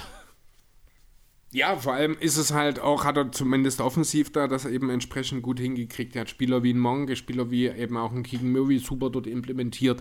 Von daher, äh, siehst Achso, nee, kommen wir noch dazu, genau. Ja, und äh, ich wüsste einfach auch nicht, welcher Coach dort jetzt mehr verdient hätte, mit seinem Team dann entsprechend diesen Award zu bekommen als McPown. Jo, gebe ich dir im Großen und Ganzen recht. Wir rushen weiter, einfach weil wir haben ja noch ein bisschen was vor uns. Wir haben gerade mal einen guten Zettel von mir geschafft, von dreien. Aber wer ist dein Klatsch? Oder wer, wir sind beim nächsten Award, Klatsch Player of the Year. Da haben ein paar mehr Leute gemacht und man hatte wieder ganz viele Namen, die eine Stimme bekommen haben und eine, der hat, einer, der hat viele Stimmen bekommen. Ja, haben wir ja vor ein paar Wochen auch erst drüber geredet. Ich glaube, über Platz 1 müssen wir nicht reden. Also Ja. werden wir natürlich auch noch. Mich würde eher mal interessieren, wen du dahinter noch so stehen hast. Ähm, ich gehe mal auf die, die ich nicht in meiner Liste habe, ein. Das ist zum einen Brunson. Den habe ich drin. Es ist Randall. Also ich, ich habe fünf Namen hier. Äh, Wendell habe ich nicht drin. es ist Curry. Habe ich auch nicht drin. Es ist Bam. Habe ich auch nicht drin. Mein Platz 3 ist Tyler Hero. Den habe ich auch nicht mit drin. Ich hab habe mal einen Teamkollegen von ihm. Habe ich dabei. Ich habe Jimmy? Butler. Ich habe Bam und Tyler Okay. und Butler dafür nicht. Weil ich fand, von den Statistiken, von den Wurfquoten her, war mir einfach Butler zu schlecht. Er nimmt die meisten Würfe von den Attempts her, Ja. aber gerade die effizienten Würfe und die Klatschwürfe, die danach wirklich die letzten Würfe sind im Spiel, werden werden oft auf ähm, entweder per Putback von Bam abgeschlossen oder von Tyler Hero halt als Dreier, der bekommt da ganz oft den Ball. Außerdem muss man sagen, in der Klatschstatistik ist ähm, Miami auf Platz 9 ligaweit bei den Wins. Und die haben auch eine Win-Percentage in Klatsch von 57%. Nur mal Interesse halber für die, die äh, sich dafür interessieren. Die Milwaukee Bucks haben insgesamt 35 Spiele in Klatsch gespielt und davon 77,1% gewonnen. Das ist schon Das ist beeindruckend. heftig, Ja. finde ich. Platz 2 die Celtics, Celtics, Platz 3 die Nuggets. So, jetzt musst du mir aber mal eine Sache sagen. Also ich gehe geh mit zumindest, wenn du sagst, du nimmst Tyler Hero über Jimmy Butler, weil er derjenige ist, der den Dreier besser trifft. Aber das ist auch das Einzige, was er besser macht. Also den Freiwurf vielleicht noch, den sehe ich jetzt gerade hier noch nicht. Ähm, 46% Field Goal gegenüber den fast 50 von Butler sind deutlich besser. Butler macht deutlich mehr an Volumen. Ich habe jetzt die totalen Punkte von Hero nicht da, aber ich Butler hat mit 145 Klatschpunkten, ich glaube, die dritte oder viertmeisten der gesamten Liga aufgelegt. Ja, aber trotzdem verlieren, verliert Butler im Schnitt mehr, wenn er in Klatsch ist, als ein Hero und ein Bam zum also Beispiel. Also Butler hat eine 23 zu 18 Bilanz in Klatsch-Games. 25 zu 17 von ähm, Tyler. Ja, also das, das nimmt sich nicht so viel, es ist auch der zweitbeste und Wert. Und plus minus von Hero ist halt in Klatsch bei plus 2,1, was ich auch gut fand. Jimmy Butler insgesamt bei 30. Bester Wert aller Namen, die ich auf meinem Zettel habe. Was bei plus 30? Plus minus über alle, ja. Das ist kein Durchschnittswert, das ist Ach der so. Gesamtwert. Fox als Zweitbester mit 27, äh, 29, Luca 27, Jimmy mit 30. Jalen Brunson ist der einzige auf meiner Liste, der hier negativ wegkommt. Ähm, ja, also von dem, was ich gefunden habe, ich habe jetzt mir halt bloß diese auch eine wenige, Liste rausgesucht. Auch sieben Turnover nur bei den meisten, also 41 Klatsch-Games sind auch die meisten, die Butler gespielt hat, dort nur sieben Turnover äh, in dieser Zeit. Das gehört auch mit dazu. Natürlich kann man besser als 78% seiner Freiwürfe treffen. Natürlich sind 22% Dreier eine Katastrophe, aber 49% aus dem Feld bei den dritt- oder viertmeisten Klatschpunkten überhaupt. Da wird da wird es sehr schwer für dich, Tyler Hivo gegen Jimmy Butler mir zu verargumentieren. Ich bräuchte halt, glaube ich, Totalzahlen, um dann erstmal gegen dich, weil ich bin jetzt, ich habe meine kompletten Zahlen auf per Game. Okay. Und du, du, du redest die ganze Zeit um Total und ja. ich überlegte, weil wir, ich jetzt auch keine Grundlage habe, aufgrund von Spielen kriegst du nicht so schnell runtergerechnet. Wie viel mm. ist das jetzt ungefähr? Ja, gerade bei Klatsch kannst ja. du das jetzt ja auch nicht so schnell ja. machen, okay. Deswegen ist es ja. gerade ein bisschen schwierig. Okay. So, sorry, deswegen kann ich auch gerade mm. schlecht argumentieren. Ich hatte mir halt die Per-Game-Zahlen halt im Vergleich und dadurch fand ich halt, dass Hero der bessere Spieler danach im Endeffekt war bei den meisten Quoten. Hatte Jimmy Butler per Game 3,5 Punkte, Tyler Hero 2,6. Aber effiziente 2,6 im Vergleich zu ineffizienten. Ja, gut, der hat halt alle seine, ich weiß nicht, drei Freiwürfe getroffen in Klatsch. 0,4 von 0,4, trifft halt 38 Prozent. Ich habe keine Advanced Stats hier, das sind die direkt von NBA 2K Plus. Mhm. Ähm, äh, Quatsch, von NBA.com wollte ich sagen. Genau, also ja, man kann womöglich für beide einen Grund machen. Adebayo fällt dort wirklich raus an der Stelle, der nimmt nur einen Klatschwurf. Das ist genau das, was du gesagt hast. Sache das ist, ist, der Putback, wenn halt Jimmy oder Tyler mal einen verwerfen. Bei Bam muss ich sagen, die Frage ist, also können wir mal ganz kurz drüber debattieren, was Klatsch ist. Ich fand es extrem schwierig, weil einen Klatsch-Block rauszuhauen, eine Klatsch-Defense-Arbeit es ist auch Gehört auch dazu, Deswegen, wird aber in dem Award mit Sicherheit weiß, keine Bedeutung aber haben. fand ich halt interessant, mhm. weil das D-Rating von Bam hat mich halt umgehauen und das war halt, ja. wo ich halt auch drüber nachdachte, wie, viel, wie wenig die, wie die Wurfquote der Gegner sind, das bei Bam extrem. Und das war ein Punkt, über den ich dann nachgedacht habe. Ja. Eigentlich ist es zum ich wollte, deswegen steht der Name auch, auch drin, muss ich sagen, weil ich hatte erst überlegt, machst du es oder machst du es nicht, aber ich fand Hero halt wirklich beeindruckend. Und eigentlich zwei Heat-Spieler fand ich, ich. Ich weiß nicht, ganz ehrlich, ich weiß nicht, was du so beeindruckend an den Teilen findest. Die, die sind, die sind auch, eingesetzt wird. Die sind maximal okay von Hero. Also 46% aus dem Feld, 38% Dreier, das ist nicht schlecht, ne? Verstehe mhm. mich, das sind gute Werte. Aber das ist jetzt nichts, wo ich, äh, keine Ahnung, mit dem äh, anfange hier, dass mir der Mund, das Wasser im Mund zusammenläuft. Hey, Evan Mobley hat 40% Dreierquote in Klatsch. Bei, aber bei weniger Spielen. Also ja, auch Heat nur bei 0,1 Versuch. Äh, ich sehe es noch, weil er gerade direkt in der Liste darunter stand. Ja. Ne, also wie gesagt, ich würde es nicht schlecht reden, das sind gute Zahlen, aber ich habe das Gefühl jetzt, du, so wie du es jetzt formuliert und geredet ich hast, hättest du Tyler Hivo extrem den Nein. als Klatschprediger sozusagen, Nein, ja, so weit würde ich deutlich nicht Ich fand es halt schwierig, also wo wir damals mhm. schon mal über diese Liste geredet haben, die Spox veröffentlicht hat, habe ich dir auch schon gesagt, dass mir halt Quoten in Klatsch halt von vielen Spielen nur dazu rund, weit runtergerissen waren, weil es waren halt viele Spieler, die eine hohe Usage hatten, ja. dadurch halt auch viele Abschlüsse hatten, aber diese in schlechten Quoten genommen haben. Und ich nehme lieber einen Spieler, der zwar im Schnitt ein paar weniger Abschlüsse nimmt, aber das dann auch effizienter macht. Deswegen wollte ich mir halt auch, weil ich mich damals so aufgeregt habe über die Liste, bin ich halt wirklich in den Glattstatistiken hoch und runter gerannt, einfach um mir total was rauszusuchen. Und deswegen bin ich auf diesen Punkt mit der Defense gekommen. Ja, eigentlich hast du ja auch unter Klatsch eine gewisse Defense, was halt ein Klatschblock ist auch wichtig. Wir ja. erinnern uns gerne an Depp-Block in den mhm. Finals damals. Und deswegen wollte ich dann auch irgendwie Bam mit reinbringen, weil ich fand das defensiv schon beeindruckend.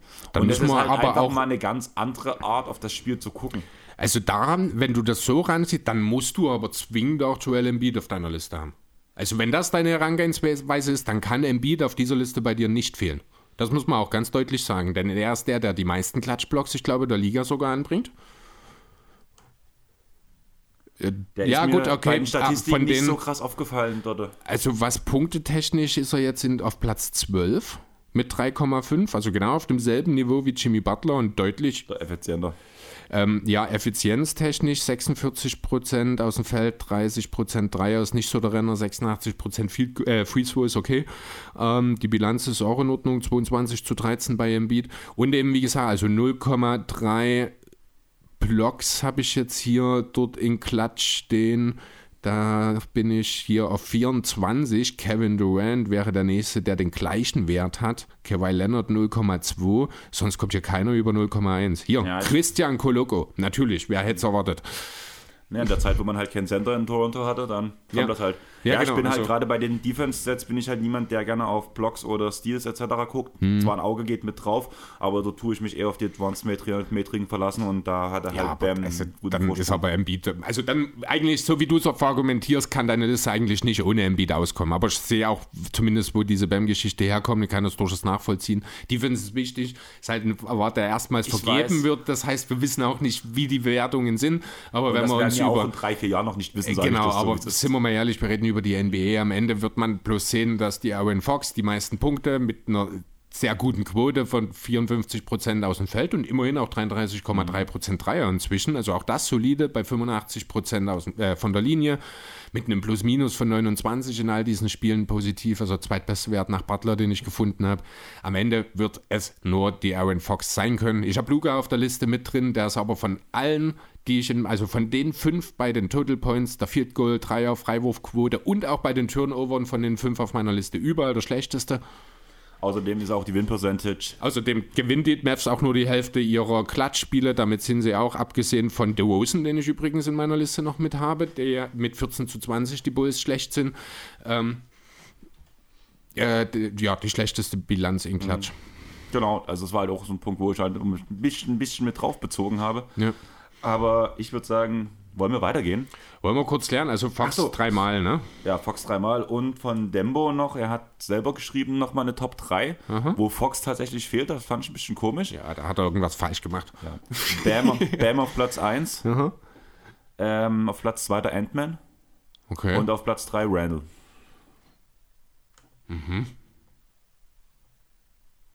Ich war auch überrascht. Also ich finde die Also, ähm, Namen, ja, okay, vielleicht, aber ich glaube ehrlich gesagt nicht, dass da viel dahinter steckt gerade. Also Ja, so wie rein. gesagt, Bam kann ich verstehen, weil ist ja auch mein Platz 2. Also Bam, ja, genau. Randall hat, also gerade als Knicks-Fan, Dembo ist Knicks-Fan, ein paar Glattshots hat er getroffen. Ja, aber Allein dann dieser ist es doch aber Brunson. Finde ich halt auch, aber trotzdem war halt, also hier steht Also, Randall. Punkte? Und Ant konnte ich gar nicht so richtig Also verstehen. P- Points per Game, Clutch Points per Game. Julius Randle auf Platz 46, Anthony Edwards auf Platz 49. Und ich glaube, Bam ist in der Liste gar nicht dabei, weil der ja nur diesen einen Wurf quasi nimmt. Aber, ne, also rein, das halt, ich bin nur auf den Player Traditional Clutch Stats, nur dass wir kurz reinschauen können. Also da ist einfach, da fehlt mir das Volumen vorne einfach, als dass sie, andererseits die Timberwolves, die haben halt auch nicht so viel Klatsch gespielt, ich glaube. Ne? Obwohl, doch, 45 Spiele Oh, okay. und haben davon 26 gewonnen. Also auch zumindest eine sehr hohe Percentage. Ja, 24 zu 18 in 42 Spielen hat Edwards, stimmt. Ja. Wendell 22, 20. Auch in zwei. Ja, okay. Ja, man kann sie mit nennen. Also ich hätte jetzt weder den einen, äh, den einen einfach, weil ich an Edwards überhaupt nicht gedacht hätte in dem Kontext und den anderen nicht, weil einfach ich jemanden äh, in dem Team habe, den ich eher den Ball dort auch in die Hand geben würde mit Brunson. Genau. Aber ich würde sagen, wir gehen weiter und landen jetzt beim Sixth Man of the Year. Mhm. Und da kommt zuallererst ein Herzensblick von Hannes mit Ich Wainwright. Ja, Was willst du mir zu Ich Wainwright sagen? wir hatten denselben Vornamen wie ich Smith. Ja. Und macht 4,3 macht 4,3 Punkte, ähm, 0,9 Assists und 2,3 Rebounds. Ist ein Small Forward von Phoenix Suns, spielt im Schnitt 15,3 Minuten mit einer Feldwurfquote von 38 Prozent und einer, hey, der macht 50 Prozent seiner, äh, seiner zwei Punkte Würfe rein Super, und 34 Prozent von drei. klasse. Hab's trotzdem nie in meiner Liste. Tut mir leid, Hannes. Ja, hab extra, ich wollte, hab extra zumindest mal die Statistiken rausgesucht ich Wainwright. Ja, Platz 3 mit einer Stimme Malik Monk. Habe ich in meiner Liste auch mit drin, ja. Also ich habe äh, Oh, tatsächlich, okay. ich habe sechs potenzielle Sixth Men und ich habe mir den Namen Jordan Poole mal kurz mit aufgeschrieben, um zu gucken, wie viele Spiele er gestartet hat und um ihn dann gleich wieder zu streichen. Genau, das ist eine gute Aussage. Platz 3, äh, Platz 2 ist Immanuel Quickly mit drei Stimmen. Den habe ich ganz sicher auch auf meiner Liste. Habe ich auch auf meiner Liste. Und dann ist wahrscheinlich Malcolm Procton der Gewinner bei der Community. ah, ich sehe gerade, ah nein, es ist 3 zu 3, also Brockton und Quickly haben jeweils drei Stimmen. Oh, okay, gut. Gefällt mir. Ähm, Quickly hat ein ganz großes Problem. Quickly hat aber auch, kommen wir dann auch noch dazu, einen ganz großen Vorteil gegenüber allen anderen. Aber ja, erzähl mal. Er ist eigentlich nur gut, wenn er mit der Starting Five spielt. Okay. Und in den Spielen, wo er startet, tut er seine Statistiken so hochreizen. Das ist äh, im Grunde genommen genau dieselbe Diskussion, die wir über Cam Thomas, nee, nicht Thomas, sondern Cam Johnson letztes Jahr geführt haben, die aber auch fast zu einem Six-Man-Award geführt hat. Deswegen fällt es mir schwer, das zu hoch zu gewichten. Deswegen habe ich ihn bloß auf Platz 3. Okay. Also habe ich ihn auf Platz 3, was ja immer noch ein guter Wert ist. Also Ja. Ich verstehe schon, warum er halt den Hype bekommt. Aber das fand ich interessant. Das hat, glaube ich, Jonathan mit David irgendwie angerissen, bei der, wo sie den Osten durchgerankt haben. Und da habe ich halt mal reingeguckt und das war schon krass. Ja, also Okay. Immanuel Quickly ist wesentlich besser, wenn er mit den Startern zusammenspielt. Ja, aber das trifft auf so viele zu. Allein die Total Points Mhm. gehen dann immer hoch, weil ja, wir haben dann Tipps und Starter spielen bei Tipps ja gefühlt 40 Minuten. Ja. Auch Quickly, wenn Quickly startet, spielt wirklich 41 Minuten. Also deswegen sind die Werte halt sehr geschönt und die Schönheit der Six-Man-Case. Okay, ja, das tun sie durchaus ein Stück weit, da gebe ich dir recht. Äh, zu Quickly komme ich dann später noch, denn das ist tatsächlich der, der für mich den Award gewinnt. Okay. Ähm, Also, wer- alleine wegen meiner Argumentation gerade fliegt er für mich raus bei dem Punkt. ähm, ja, komm ich, äh, werde ich aber auch noch meinen Case machen gleich. Äh, sprechen wir erstmal über ein paar andere Namen. Wir haben relativ lange und relativ häufig im Laufe der Saison über Norman Powell geredet. das ist mein Platz 2 immer noch. Das ist eine katastrophal schlechte Saison, was seine Advanced Metriken angeht. Er hat die schlechtesten Windshare, also ich habe, wie gesagt, sechs Leute hier stehen.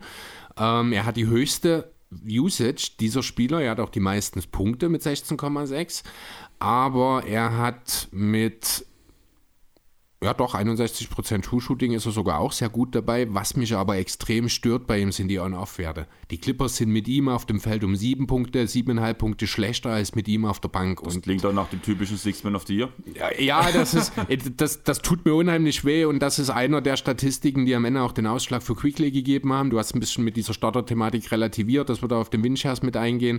Ähm, aber wenn du, wenn dein Team mit dir auf dem Feld so viel schlechter ist als ohne dich, dann kannst du keine Wart gewinnen. Das Ding ist einfach, dass Norman Powell trotzdem noch der beste Spieler war. Die, gerade diese Winchers, was du gerade sagst, mit ihm auf dem Feld, er hatte vor allem am Anfang die ganze Zeit mit John Wall und Reggie Jackson spielen müssen, die das alles runtergezogen haben.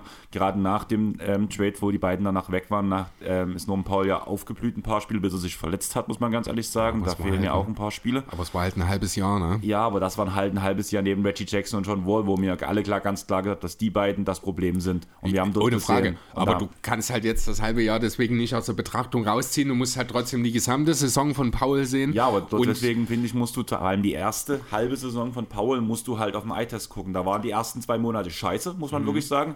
Danach hat er einen riesen Streak gemacht, hat überragend gespielt, weil ohne ihn hätte man komplett abgelost, weil er das aufgefangen hat, was Jackson und was Wall für Scheiße fabriziert haben, sage ich mal so.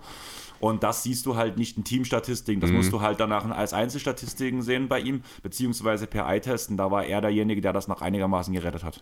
Okay, ja, gebe ich dir recht. Also, ähm, wie gesagt, ich habe mal auch mit drin. Ich würde ihn am Ende vielleicht auf Platz 3 stellen, wobei ich bin auch hier. Also, Platz 1 und 2 sind relativ klar für mich. Na, für mich ist Ähm, halt noch der Punkt, dass halt Paul trotzdem der, also mit ein richtiger Six-Man im Vergleich zum Beispiel zu Quickly ist für mich.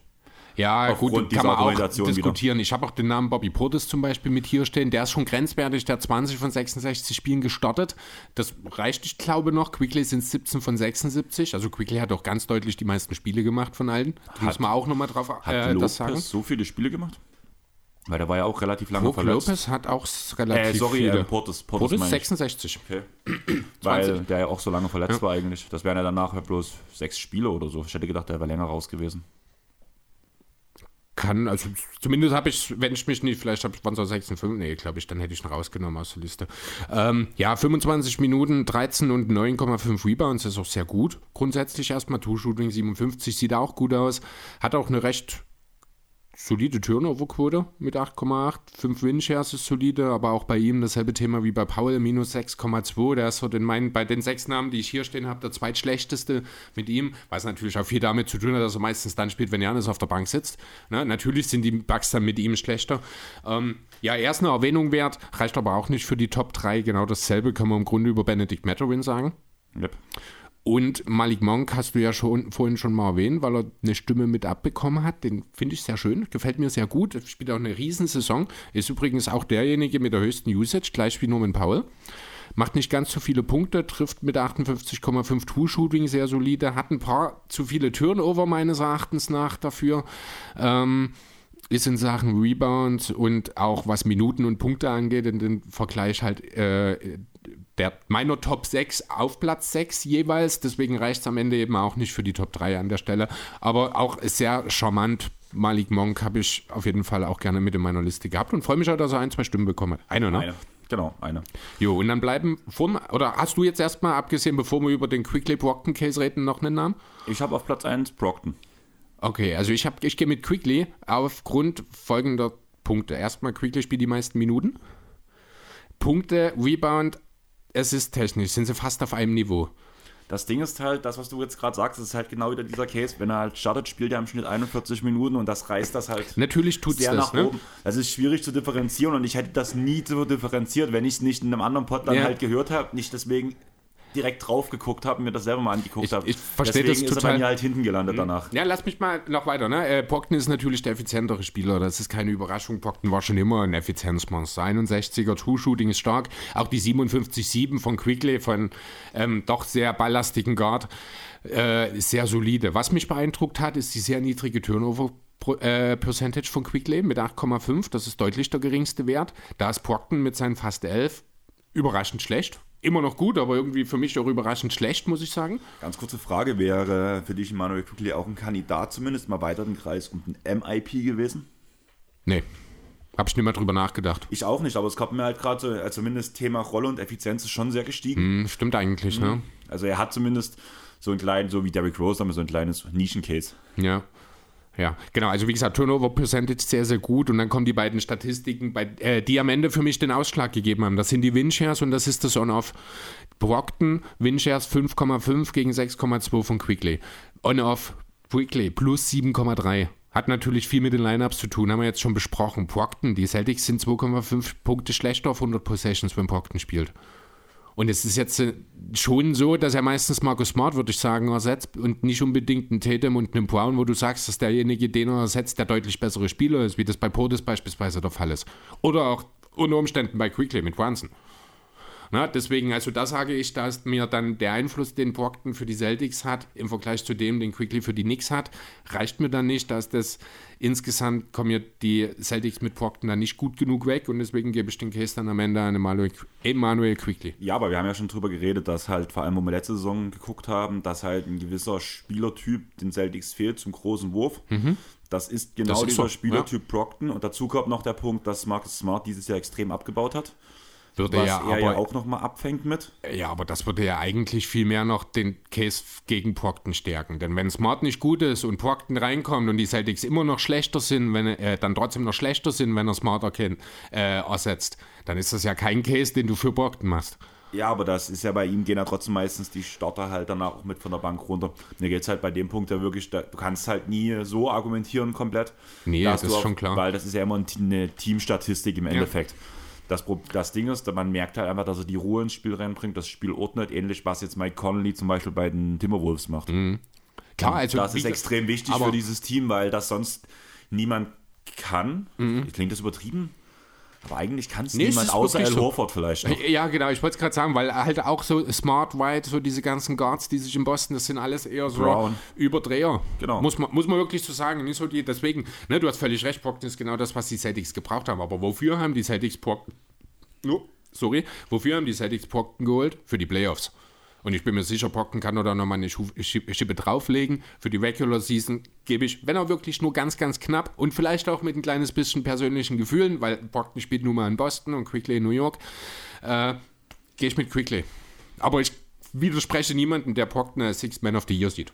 Wie gesagt, also Quickly ist bei mir halt bloß Platz 3, aber halt aufgrund dieser Unterscheidung, dass ich halt in diese Startzeit zu Ja. Bankzeit halt wirklich gegangen bin mal. Ähm, wir haben jetzt noch ein Award und danach noch drei NBA-Teams. Wir Mhm. kommen halt relativ gut durch, muss ich sagen. Eine angenehme Zeit. Du hast dann auch genug Zeit noch heute zum Schneiden sozusagen. Ja, ja, wir sollten nicht zu lange uns jetzt so aufhalten. Okay. Okay. Also, weil die Zeit auf der Uhr gerade sehr entspannt ist. Wir sind gerade bei 1,20, Chris. Echt? Ja, Na ja, gut. Deswegen ist ja in Ordnung. habe ich gerade gesagt. Ja, ich habe jetzt auch nicht mit einer Zeit. ganz langen Folge gerechnet, um ehrlich zu sein. irgendwie gedacht, wir tun uns tot diskutieren. Bis jetzt sind wir ja einigermaßen im Gleichschritt unterwegs, Eigentlich mit auch schon, kleinen, ja. paar kleine Unterschiede. Aber wir denken halt Basketball doch ab und zu gleich. Hm. Es fühlt sich ekelhaft an, aber es ist nun mal so. MVP.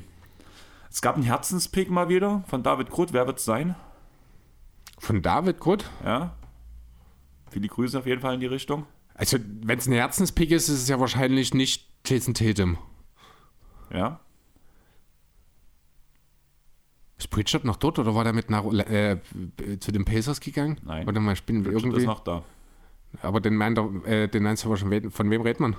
Vom Time Lord. Ach so, ja, stimmt, das wäre auch den. Ja, stimmt. Auch naheliegend. Hm. Dann haben wir noch einen Fanpick, würde ich es einfach mal nennen. Hat er auch selber so geschrieben von Hannes mit Booker. Das ist schon ganz schön bold, ja. Das ist wirklich ein Fanpick. Hat aber auch so geschrieben. Okay. Und Kruko hat geschrieben, ich würde Curry nehmen, stellvertretend geht auch Doncic. Ja, es sind auch beides Namen, über die ich nicht nachgedacht habe. Genau. Äh, ja, es gibt. haben Eine wir ja auch weitere jetzt. Stimme gab es noch. Na, okay. Ähm, ich würde es auch als ähm, Fanpick sehen, allerdings, äh, ja doch, ist ein Kings-Fan, von daher Sabonis. Hat eine Stimme bekommen. Okay, nett. Ja. Sonst haben nur zwei Spieler Stimmen bekommen. Und der dritte Spieler, mein Platz 3, ist nicht, hat keine einzige Stimme erhalten. Das ist Giannis Antetokounmpo. Das ist mein Platz 2. Dein Platz 2. Ja, Hast du Jokic auf Platz 3 ja geschoben? habe ich gemacht. Die Defense dieses Jahr ist so eklatant schlecht, ich kann den nicht in die Top 2 nehmen. Sorry, ging nicht. Aber alle Advanced Matrix sind halt wieder Ja, es ist super schwierig. ne? Du musst so gucken, Bilanz mit und ohne. Ne? Die Sixers ohne Embiid 9 zu 5, die Bucks ohne Janis 10 zu 6, die Nuggets ohne Jokic 3 zu 6. On-off 10,7 Embiid, 6 Janis, 24,6 Nikola Jokic.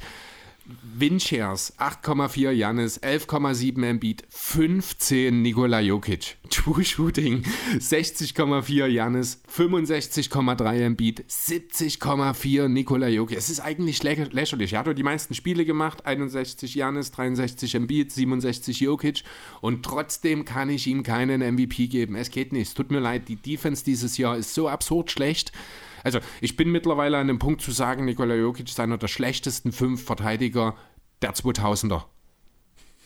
Muss ich ganz ehrlich sagen. Das Thema Kickballs, das Thema, es verteidigt niemand in unmittelbaren Ringnähe schlechter als ihn. Ich glaube, die treffen gefühlt 89% der Layups gegen Jokic. Das ist eine Katastrophe. Es geht nicht. Mir ist völlig unklar, wie die Nuggets trotzdem so gut dastehen können mit so einem schlechten Verteidiger. Das wiederum ist irgendwo schon wieder ein Case pro Jokic, weil er halt offensiv auf einem völlig anderen Aber wenn Stern jetzt spielt. genau an dem Punkt sind, dann würde ich gleich mal auf die Diskussion Mhm. Denver in den Playoffs. Äh, Mit deiner Argumentation, die du gerade gebracht hast, du weißt genau, in den Playoffs Ja, ja. werden genau diese Spieler attackiert. Kannst du dir vorstellen, dass Denver Meister wird? Wenn alle fit sind, wenn alles offensiv klingt, bin ich der. Meinung. Nee, bin ich. Also ja, das hat man ja mit Lorenzo neulich, aber auch so glaube ich, dass dieses Team offensiv so gut sein kann, dass es mit äh, eines der vielleicht einzigen Teams sein kann, das eine offensive Meisterschaft gewinnen kann. Ich glaube das wirklich. Ich glaube nicht dieses Jahr, das hat man auch schon. Ich glaube auch nicht ganz genau in diesem Kern. Das Protothema haben wir, wie gesagt, neulich besprochen. Aber ja, ich glaube, man kann mit Jokic Ch- Champion werden. Nach wie vor. Also für alle, die jetzt wissen wollen, was das Porter-Thema ist, hört einfach nochmal in die Folge 200 mit rein, die Genau. Jubiläumsfolge mit Lorenzo, wo wir, euch, wo wir uns euren Fragen gestellt haben, wo genau die Frage kam, kann man mit einem Spieler wie Nikola Jokic Meister werden? Ich habe da sehr dagegen argumentiert, du und Lorenzo waren eher pro, beziehungsweise Lorenzo hat beide Seiten verstanden und ist aber eher so pro Jokic, von daher Ich würde mich da relativ gleich positionieren. Ich glaube, wie Lorenzo auch. Vielleicht ein kleines bisschen optimistischer. Ja, also optimistischer kamst du zumindest im Ja. Drüber. Von daher würde ich sagen, ja, Jannis halt bei mir hat halt schlecht angefangen, hat danach sehr gut aufgehört, jetzt am Ende vor allem unglaublich gute Saison, macht seine 31,3 Punkte, macht damit die zweitmeisten von meinen Top 3. Ja, weil halt Embiid der Topscorer der Liga ist. Genau. Zum zweiten Mal in Folge. Und ja, was soll man noch großartig sagen? Embiid sind wir uns einig. Darf ich, ich muss noch eine, eine Statistik muss ich noch kurz bringen, weil die in diesem Zusammenhang so lächerlich ist. Das ist die Usage. Von? Von allen dreien. 38,7 Janis, 37,2 Embiid, 27,2 Jokic. Das ist so absurd. Das ist, es, Jokic 25, 12 und 10 mal eben mit einem 70er True-Shooting bei einem Usage von 27 mit solchen Werten. Das ist so absurd, wenn der Kerl doch nur ein durchschnittlicher Verteidiger wäre. Wir würden wahrscheinlich drüber diskutieren, aber vielleicht der beste Spieler aller Zeiten sein könnte. Ja, gebe ich auf jeden Fall Das recht. ist so Wahnsinn. Vielleicht ein bisschen, also überdurchschnittlich würde ich dann schon noch wollen. Ja, wahrscheinlich, also, Weil, aber- weil wir haben wieder bei dem Punkt, dass es halt ein Sender ist und dass er derjenige der wichtigste du- Verteidiger ist. Bist du bereit, Steph Curry als zumindest in die Diskussion der besten Point Guards aller Zeiten zu stecken? Und Curry ist auch nur ein durchschnittlicher Verteidiger. Der ist sehr, sehr von Steve Kerr und seinem System profitiert Den hat ich, über Jahre. aber ich sehe ihn nicht in den Top 3 zumindest. Point Guards oder alle Point Spieler? Guards. Okay, gut. Ja, okay. Das ich- war bloß um es einzuordnen. Okay, Also- nee, gut, dann das ist ja stimmig. Ja, gut. Also ich würde ihn so vielleicht Platz 4 oder Platz 5 sagen, also jetzt aus der kalten heraus. Ja, nee, wir, wir müssen Ja. jetzt auch kein Name- Name- Name-Dropping machen. Das war jetzt einfach Mhm. nur in dem Kontext, weil halt ich finde, das Thema durchschnittlicher Verteidiger, extraordinärer Offensivspieler, Steph Curry verkörpert das wie kaum ein anderer. Genau. Deswegen, das war halt der Vergleich gerade. Willst du noch eine Lobeshymne über deinen Nikola, äh, über deinen Nikola Beat sagen? Über meinen Nikola Embiid, ja, es ist der dominanteste Sender der Liga. Äh, nicht vielleicht ganz so vielseitig geskillt wie Nikola Jokic, aber das direkte Duell hat auch gezeigt, wer im 1 gegen 1 am Ende der dominantere ist. Die Tatsache, dass Embiid wegen Verletzung das zweite Matchup verpasst hat, hat übrigens zur Folge gehabt, dass die MVP-Odds direkt wieder zugunsten des Jokers sich geändert haben. Dieser hat daraufhin, ich glaube, zwei oder drei Spiele ausgesetzt. Ich weiß nicht, wie es jetzt gerade aussieht. Laut gestern Abend war Jokic noch Platz 1. Ja, ist aber auch reine Makulatur natürlich an der Stelle. Am Ende hast du den Topscorer der Liga, der immer noch an jedem Abend auch defensiv den Unterschied ausmachen kann, der Ganz kurz, weil mittlerweile Mhm. du das Spiel gerade angesprochen hast. Hast du die Flyer gesehen, die in Denver ausgelegt fand wurden? ich schon noch geil. Ja. Da war mir auch erstmal klar, dass Jokic wirklich seit vier Jahren nicht mehr in Denver gespielt hat. Du meinst Embiid. Äh, Embiid, Mhm. natürlich, ja, genau. Ja, also für die, die es nicht gesehen haben, ähm, die äh, Denver Nuggets haben auf allen Sitzplätzen Vermisstenfotos Ja, so ein, ausgehängt. so ein Joel Embiid. Steckbrief, wie man das kennt, die, die gerne in einem Film oder sowas an die Bäume nageln oder sowas, Bild von dem Beat drauf. Und danach zuletzt in Denver gesehen. April 19 oder irgend Ja. sowas, als, als zu seinem letzten Mal, als er in Denver ein Spiel bestritten hat, genau. War natürlich schön im MVP-Kontext, natürlich auch eine schöne Geschichte. Äh, musste ich ja wirklich lachen, fand ich wirklich cool, geile Aktion. Ähm, würde den Nuggets aber am Ende auch nicht helfen, weil am Ende der dominanteste Spieler, der beste Scorer der Liga, der eben auch ein mindestens Top 10 Verteidiger ist. Das ist theoretisch auch Janis natürlich ohne Frage, aber Janis, wie du schon gesagt hast, zum einen äh, relativ langsam angefangen, zum anderen ist auch für ihn irgendwie, er ist sehr, sehr lange sehr unterm Radar gelaufen, deswegen hat sich für ihn auch einfach nie so richtig eine Geschichte entwickelt, deswegen kann ich mir nicht vorstellen, dass er am Ende besonders viele Stimmen bekommt. Es wird am Ende wieder zwischen Jokic und Embiid sein, auch wenn ich Janis zwischen die beiden ganz bewusst gesetzt habe, ähm, ist Embiid zu 80 Prozent sicher MVP. Ist das hochgegriffen? Ist das nie Ich glaube hochgegriffen? schon, also auch gerade wie unsere Liste, also unsere Hörerstimmen sind vier Stimmen Jokic, drei Embiid. Mhm, okay, Also die Community hat für ähm, Jokic gestimmt. okay. Und auch so Leute wie zum Beispiel Lorenzo tun den Jokic-Take noch hart verteidigen. Ich kann es, wie gesagt, auch verstehen. Also offensiv ist das außergewöhnlich, was er macht. Wenn es nur darum ginge, müssen wir auch nicht drüber diskutieren, dann wäre Jokic der klare MVP. Aber wenn du nun mal auf der anderen Seite zwei Top-Verteidiger hast und äh, in Jokic den vielleicht schlechtesten Verteidiger aller Zeiten, der mittlerweile auch wirklich in den Medien diesen Case bekommt. Immer und immer wieder. Stichwort Kickballs, Stichwort Quoten an der Zone. Es wird ja seit Wochen über die Jokic Defense geredet. Ne? Dann kann ich mir nicht vorstellen, dass dort viele Stimmen äh, entsprechen oder genug Stimmen, viele natürlich schon, aber nicht genug, dass es am Ende für ihn reicht. Auch immer vor dem Hintergrund des dritten Awards in Folge. Gebe ich dir recht. Ähm, wollen wir zu den All-NBA-Teams kommen? Du hast auch im Beat, ne? Ja. Jo, schwierig. Sind wir uns einig, dass zumindest im First Team die drei, also der Center plus die zwei Frontcourt-Spieler, Janis, Embiid und Tatum sind? Warte, lass mich mein First Team raussuchen. Janis, ja, mein Frontcourt, Janis, Embiid und Tatum. Genau. Jetzt wird es interessant. Ich habe Mitchell auf einem der Guardspots. Habe ich auf zwei, also im zweiten Team. Okay. Und SGA Habe ich im ersten Team. habe ich auch im ersten Team. Ähm, ich bin aber, ich muss ehrlich sagen, also gerade das Thema Guards hat mich super, habe ich mich super schwer getan. Shea war relativ schnell per Ausschlusskriterium tatsächlich im Team, im ersten Team gelandet. Ist jetzt nicht unbedingt jemand, den ich vorher schon als Lock gesehen hätte, einfach ich weil das Team gar nicht in den Regionen ist, wo ein All-NBA First Team eigentlich unterwegs Für, ist. für mich war es so, ich wollte Shea reinkriegen. Ich war, es war so, eigentlich werde ich Shea schon, wenn ich so drüber nachdenke, laut iTest eigentlich schon gern im First Team. Hoffentlich kriege ich das irgendwie durchgedrückt. Ja, genau. Ich mache die Seite auf. Ach, geschafft. Ja, genau. Wen, wer war der zweite Guard? Mitchell. Donovan, achso, ja Donovan genau, Mitchell. Donovan Mitchell, den habe ich im Second Team. Ich, aber ich tue mich, für- also mit dem zweiten Guard in meinem First Team fühle ich mich ja echt nicht wohl. Das ist Luca. Ich muss ehrlich, Habe ich im zweiten. ja, das ist äh, mein zweiter Guard. Vielleicht machen wir das kurz im Second Team. Habe ich Damian Lillard stehen. Booker. Da kommen wir zum Thema Spiele. Booker 49 Spiele ist mir zu wenig Ich habe gewesen. dir ja gesagt, also wir haben vor, vor euch im Vorgespräch mit Chris geredet, wie wir es machen aufgrund der ganzen Verletzungen von den Stars, dass halt gerade viele Stars halt sehr viel gefehlt haben dieses Jahr, habe ich meine Mindestzahl für NBA auf 45 Spiele gesetzt, weshalb ich dann zum Beispiel Booker reinnehmen konnte. Aber dann kannst du nicht drin haben. Weil der hat 43 Spiele. Also der hat jetzt in den letzten drei Nächten zweimal gespielt. Das kann sein, dass er jetzt Back-to-Back gegangen ist. Er hat auf jeden Fall meine Also ich hab- 30 ich glaub- Punkte gemacht. Also ich habe Donnerstag, ich glaube, Donnerstag äh, ausgearbeitet, da hatte KD 43 Spiele. ich habe Durant auch gerade gar nicht drin, sehe ich gerade. Weil du, ich dachte, du hättest Ah, doch, vorhin doch, gesagt. doch, doch, habe ich, habe ich, doch, habe ich. Phoenix 50 Spiele. Kevin Durant, Ah, nee, Games mal, 44. 44. Nee, aber dann kommt er ja noch bis zum Ende der Saison auf die. Ja, gut, okay.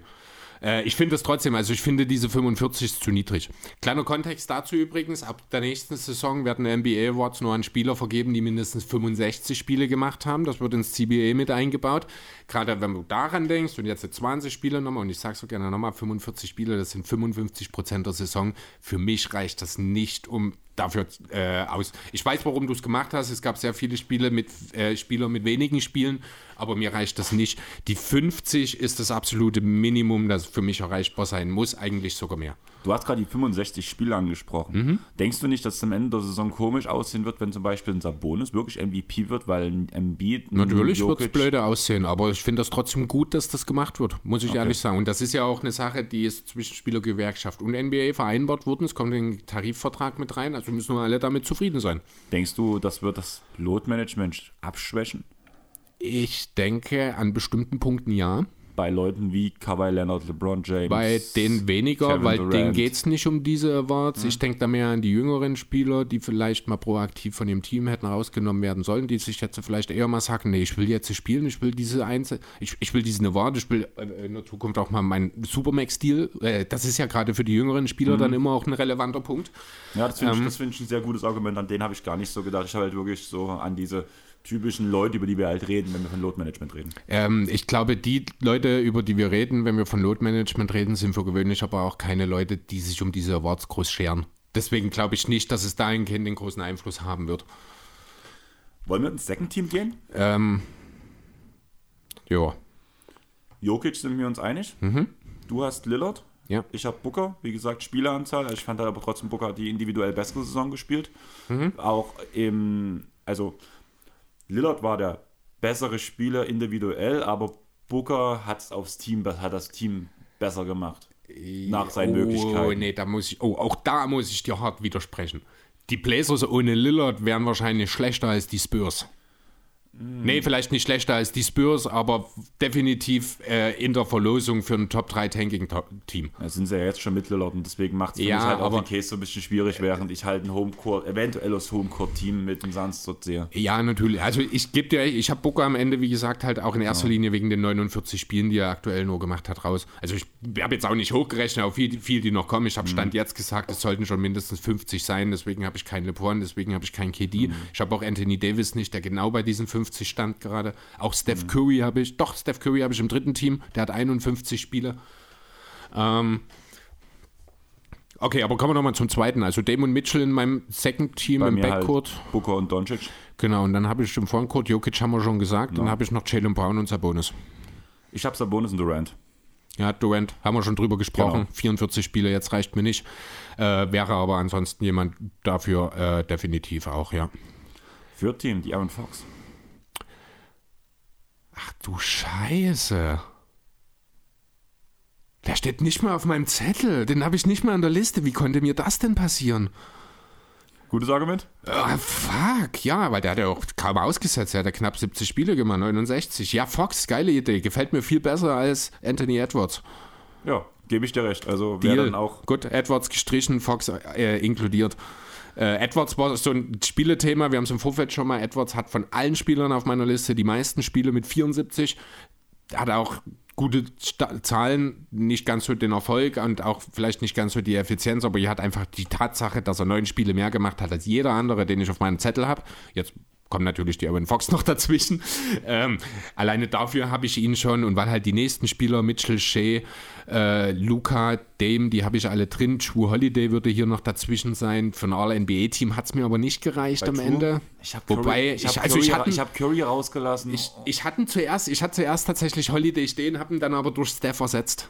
Ne, Ich James Harden zum Beispiel, 54 Spiele, hat keiner von uns beiden offenbar drin. Genau. Hat einen absoluten Case, auch mindestens für ein SIR-Team. Das Ding ist, bei mir war gewesen, ich hatte erst Curry da stehen, habe dann aber auf Spiele geguckt und habe dann wieder meinen Kopf angeworfen, ja, Offense und Defense einbeziehen. Eigentlich musst du über True gehen. Es, ja, bei mir war es am, am Ende, hat es irgendwie, aber ja, doch, eigentlich hat Holiday sogar einen viel besseren Case Na, weil als in den halt letzten Jahren. Weil halt, ja, genau, weil, weil halt. Middleton häufig gefehlt hat, genau. Ähm, ja, aber Fox, Mann, das tut mir weh. Also Fox hätte ich, den habe ich jetzt auch schon ersetzt. Wie gesagt, das steht jetzt hier neben Steph bei mir im, Front, äh, im Backcourt mit drin. Der ist mir völlig durch die Lappen gegangen. Gib mir mal den ersten. Jimmy ähm, Butler. Habe ich nicht mit drin. Okay. Wie gesagt, ich habe halt auch wieder den niedrigeren Spiele, sage ich mal so. Bei mir steht Anthony Davis dort drin. Vor LeBron James. Okay. Also einen Impact und überragende Offensivsaison, bis auf die kleinen Schwachstellen. Jimmy Butler. Und das Ganze noch mit elf Spielen mehr. Ich finde Davis halt auch in der Offensive dieses Jahr besser. Das ist. Butler spielt keine gute Defense-Saison zum Beispiel auch. Das war jetzt auch geil. Ich finde Davis in der Offensive Oh, besser. Butler Der- spielt keine gute Defense. Eigentlich wollte ich bei Davis schon. Ich wollte bei Davis schon Defensive sagen.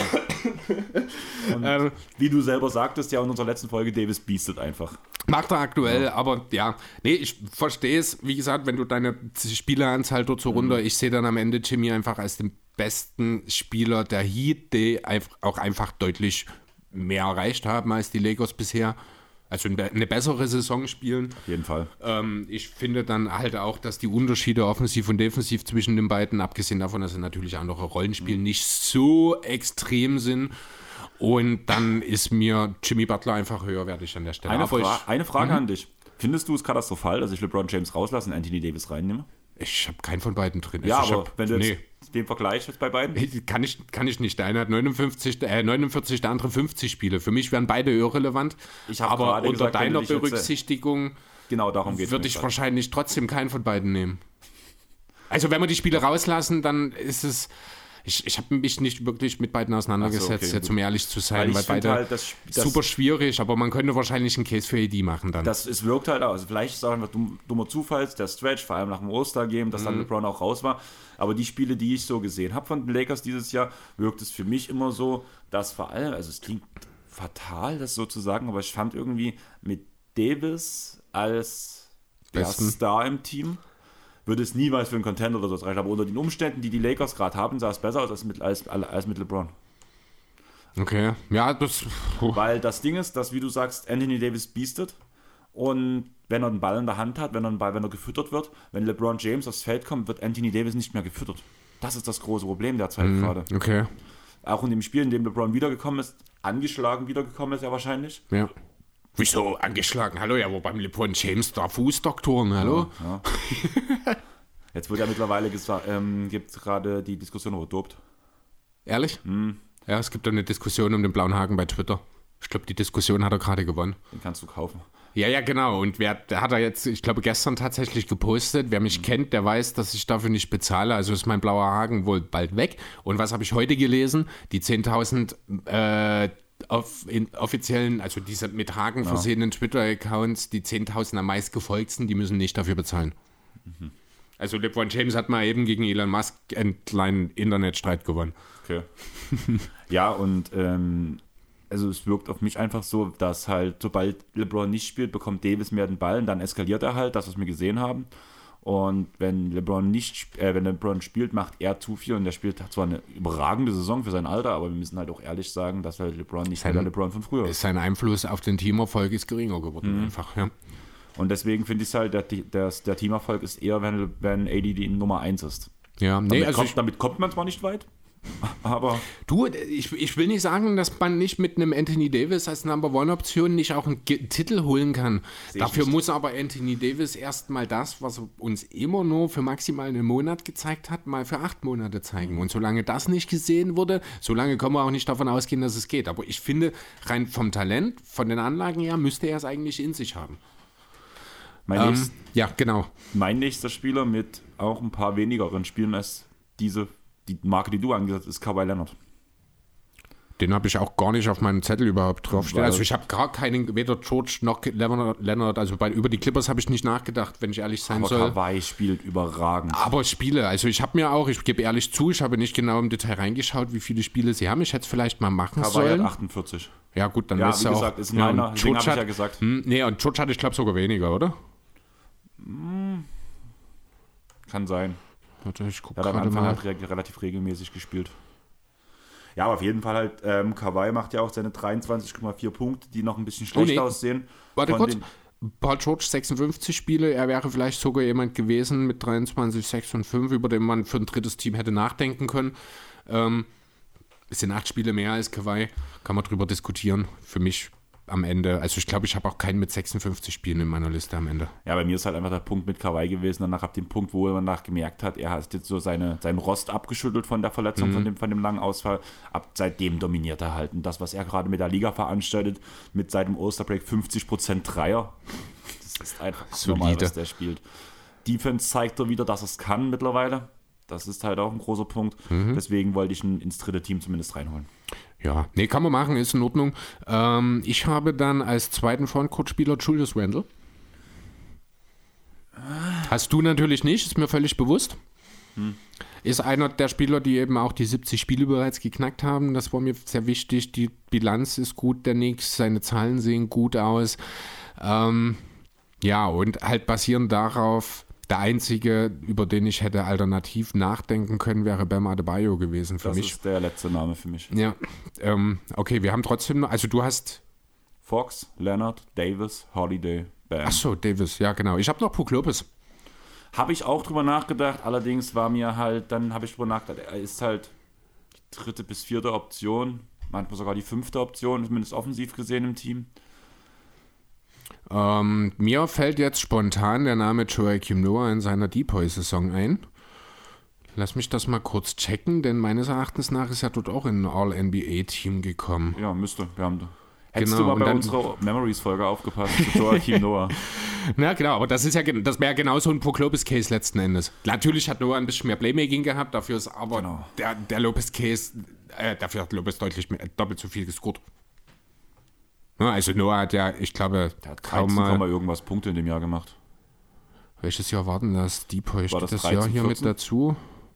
Defensive 13, 14. 13, Merkst du was? 14, Ich hab aufgepasst bei unserer 12,6. Okay, ja, Lopez waren jetzt 15 oder sowas.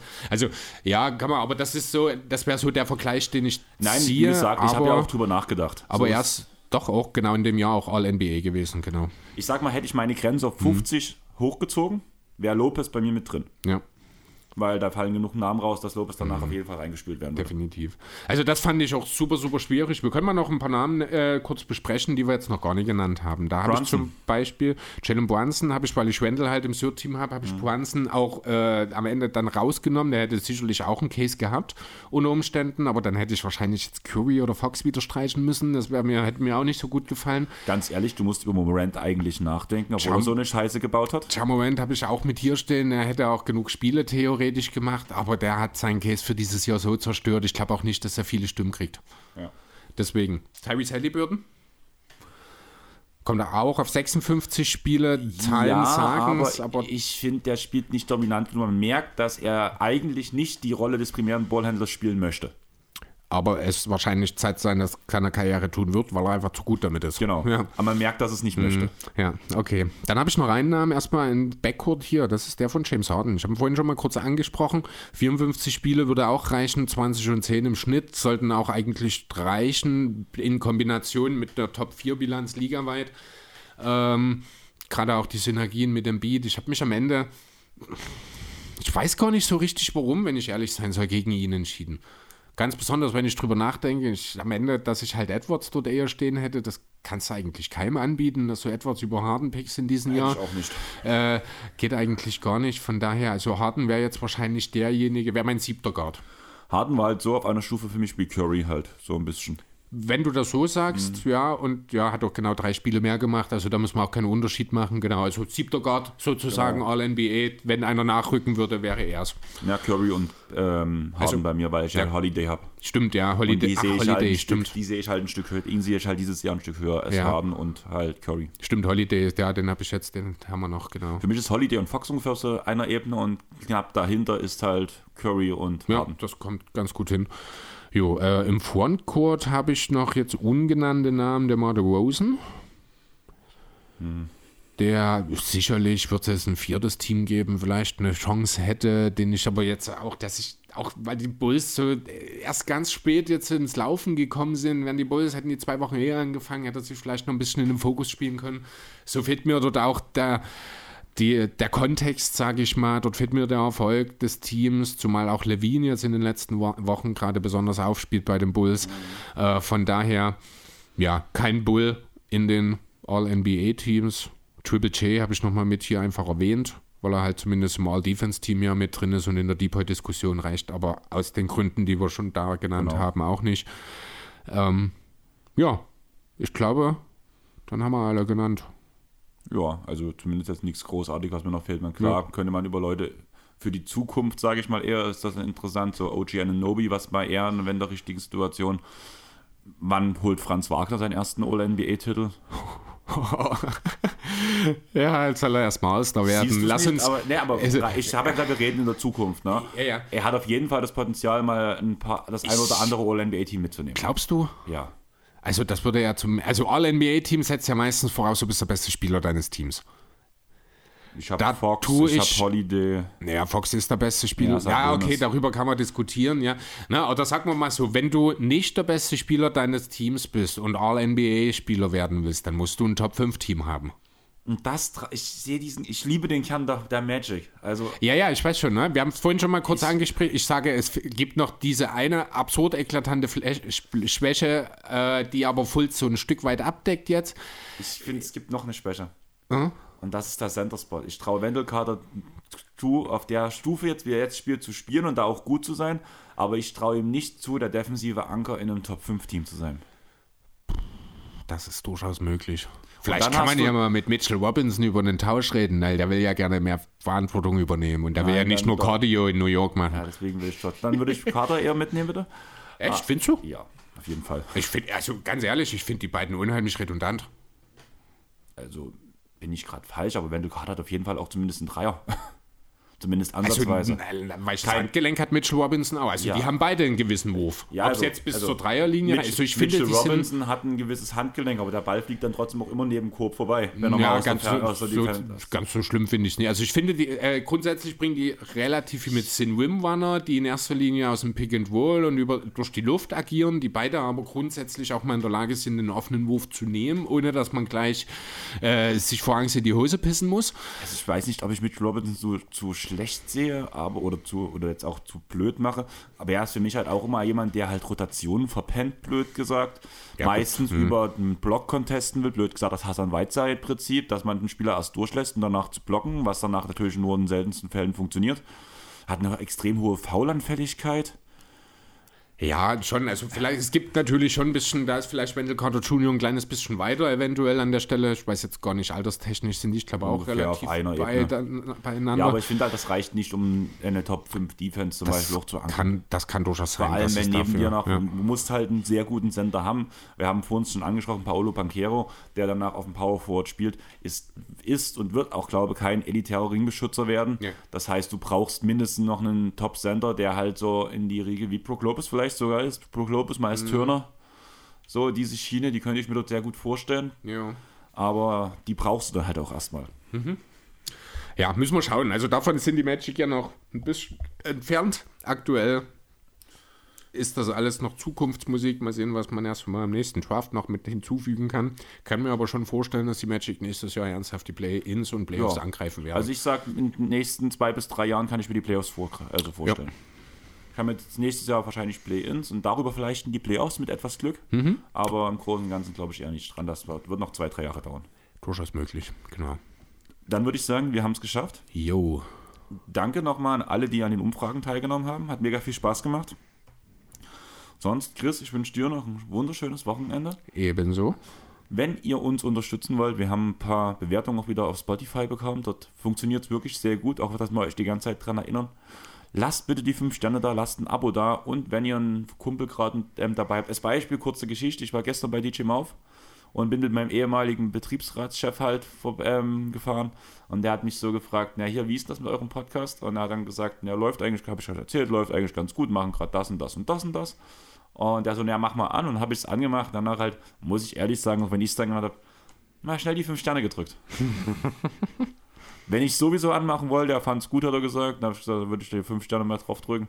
Es hilft einfach dem Algorithmus, muss man ganz ehrlich sagen. Also macht Werbung, das wäre cool. Und ich hoffe, euch hat allen Spaß gemacht. Kommentiert gerne in die Kommentare, was ihr anders seht, was ihr besser seht, was ihr schlechter seht. Chris tut die Woche nochmal posten. Genau. Nicht bloß eine Story machen, die Übersicht von allem. Und ja, wie gesagt, auf Apple Podcast kann man auch bewerten. Da kann man auch was dazu schreiben. Wie gesagt, das wird man dann auch wieder vorlesen. Sonst folgt uns auf Instagram, Twitter und Facebook. War eine angenehme Folge, war eine angenehme ähm, Länge. ich wünsche euch auf jeden Fall noch eine schöne Woche. Und ja, wir sehen uns später. Oder wir hören uns später. Wir hören uns später, Chris. Ciao. Ich, Ciao. ich habe auf dein Tschaußen jetzt noch gewartet. Entschuldige. Okay, tschaußen. Ciao.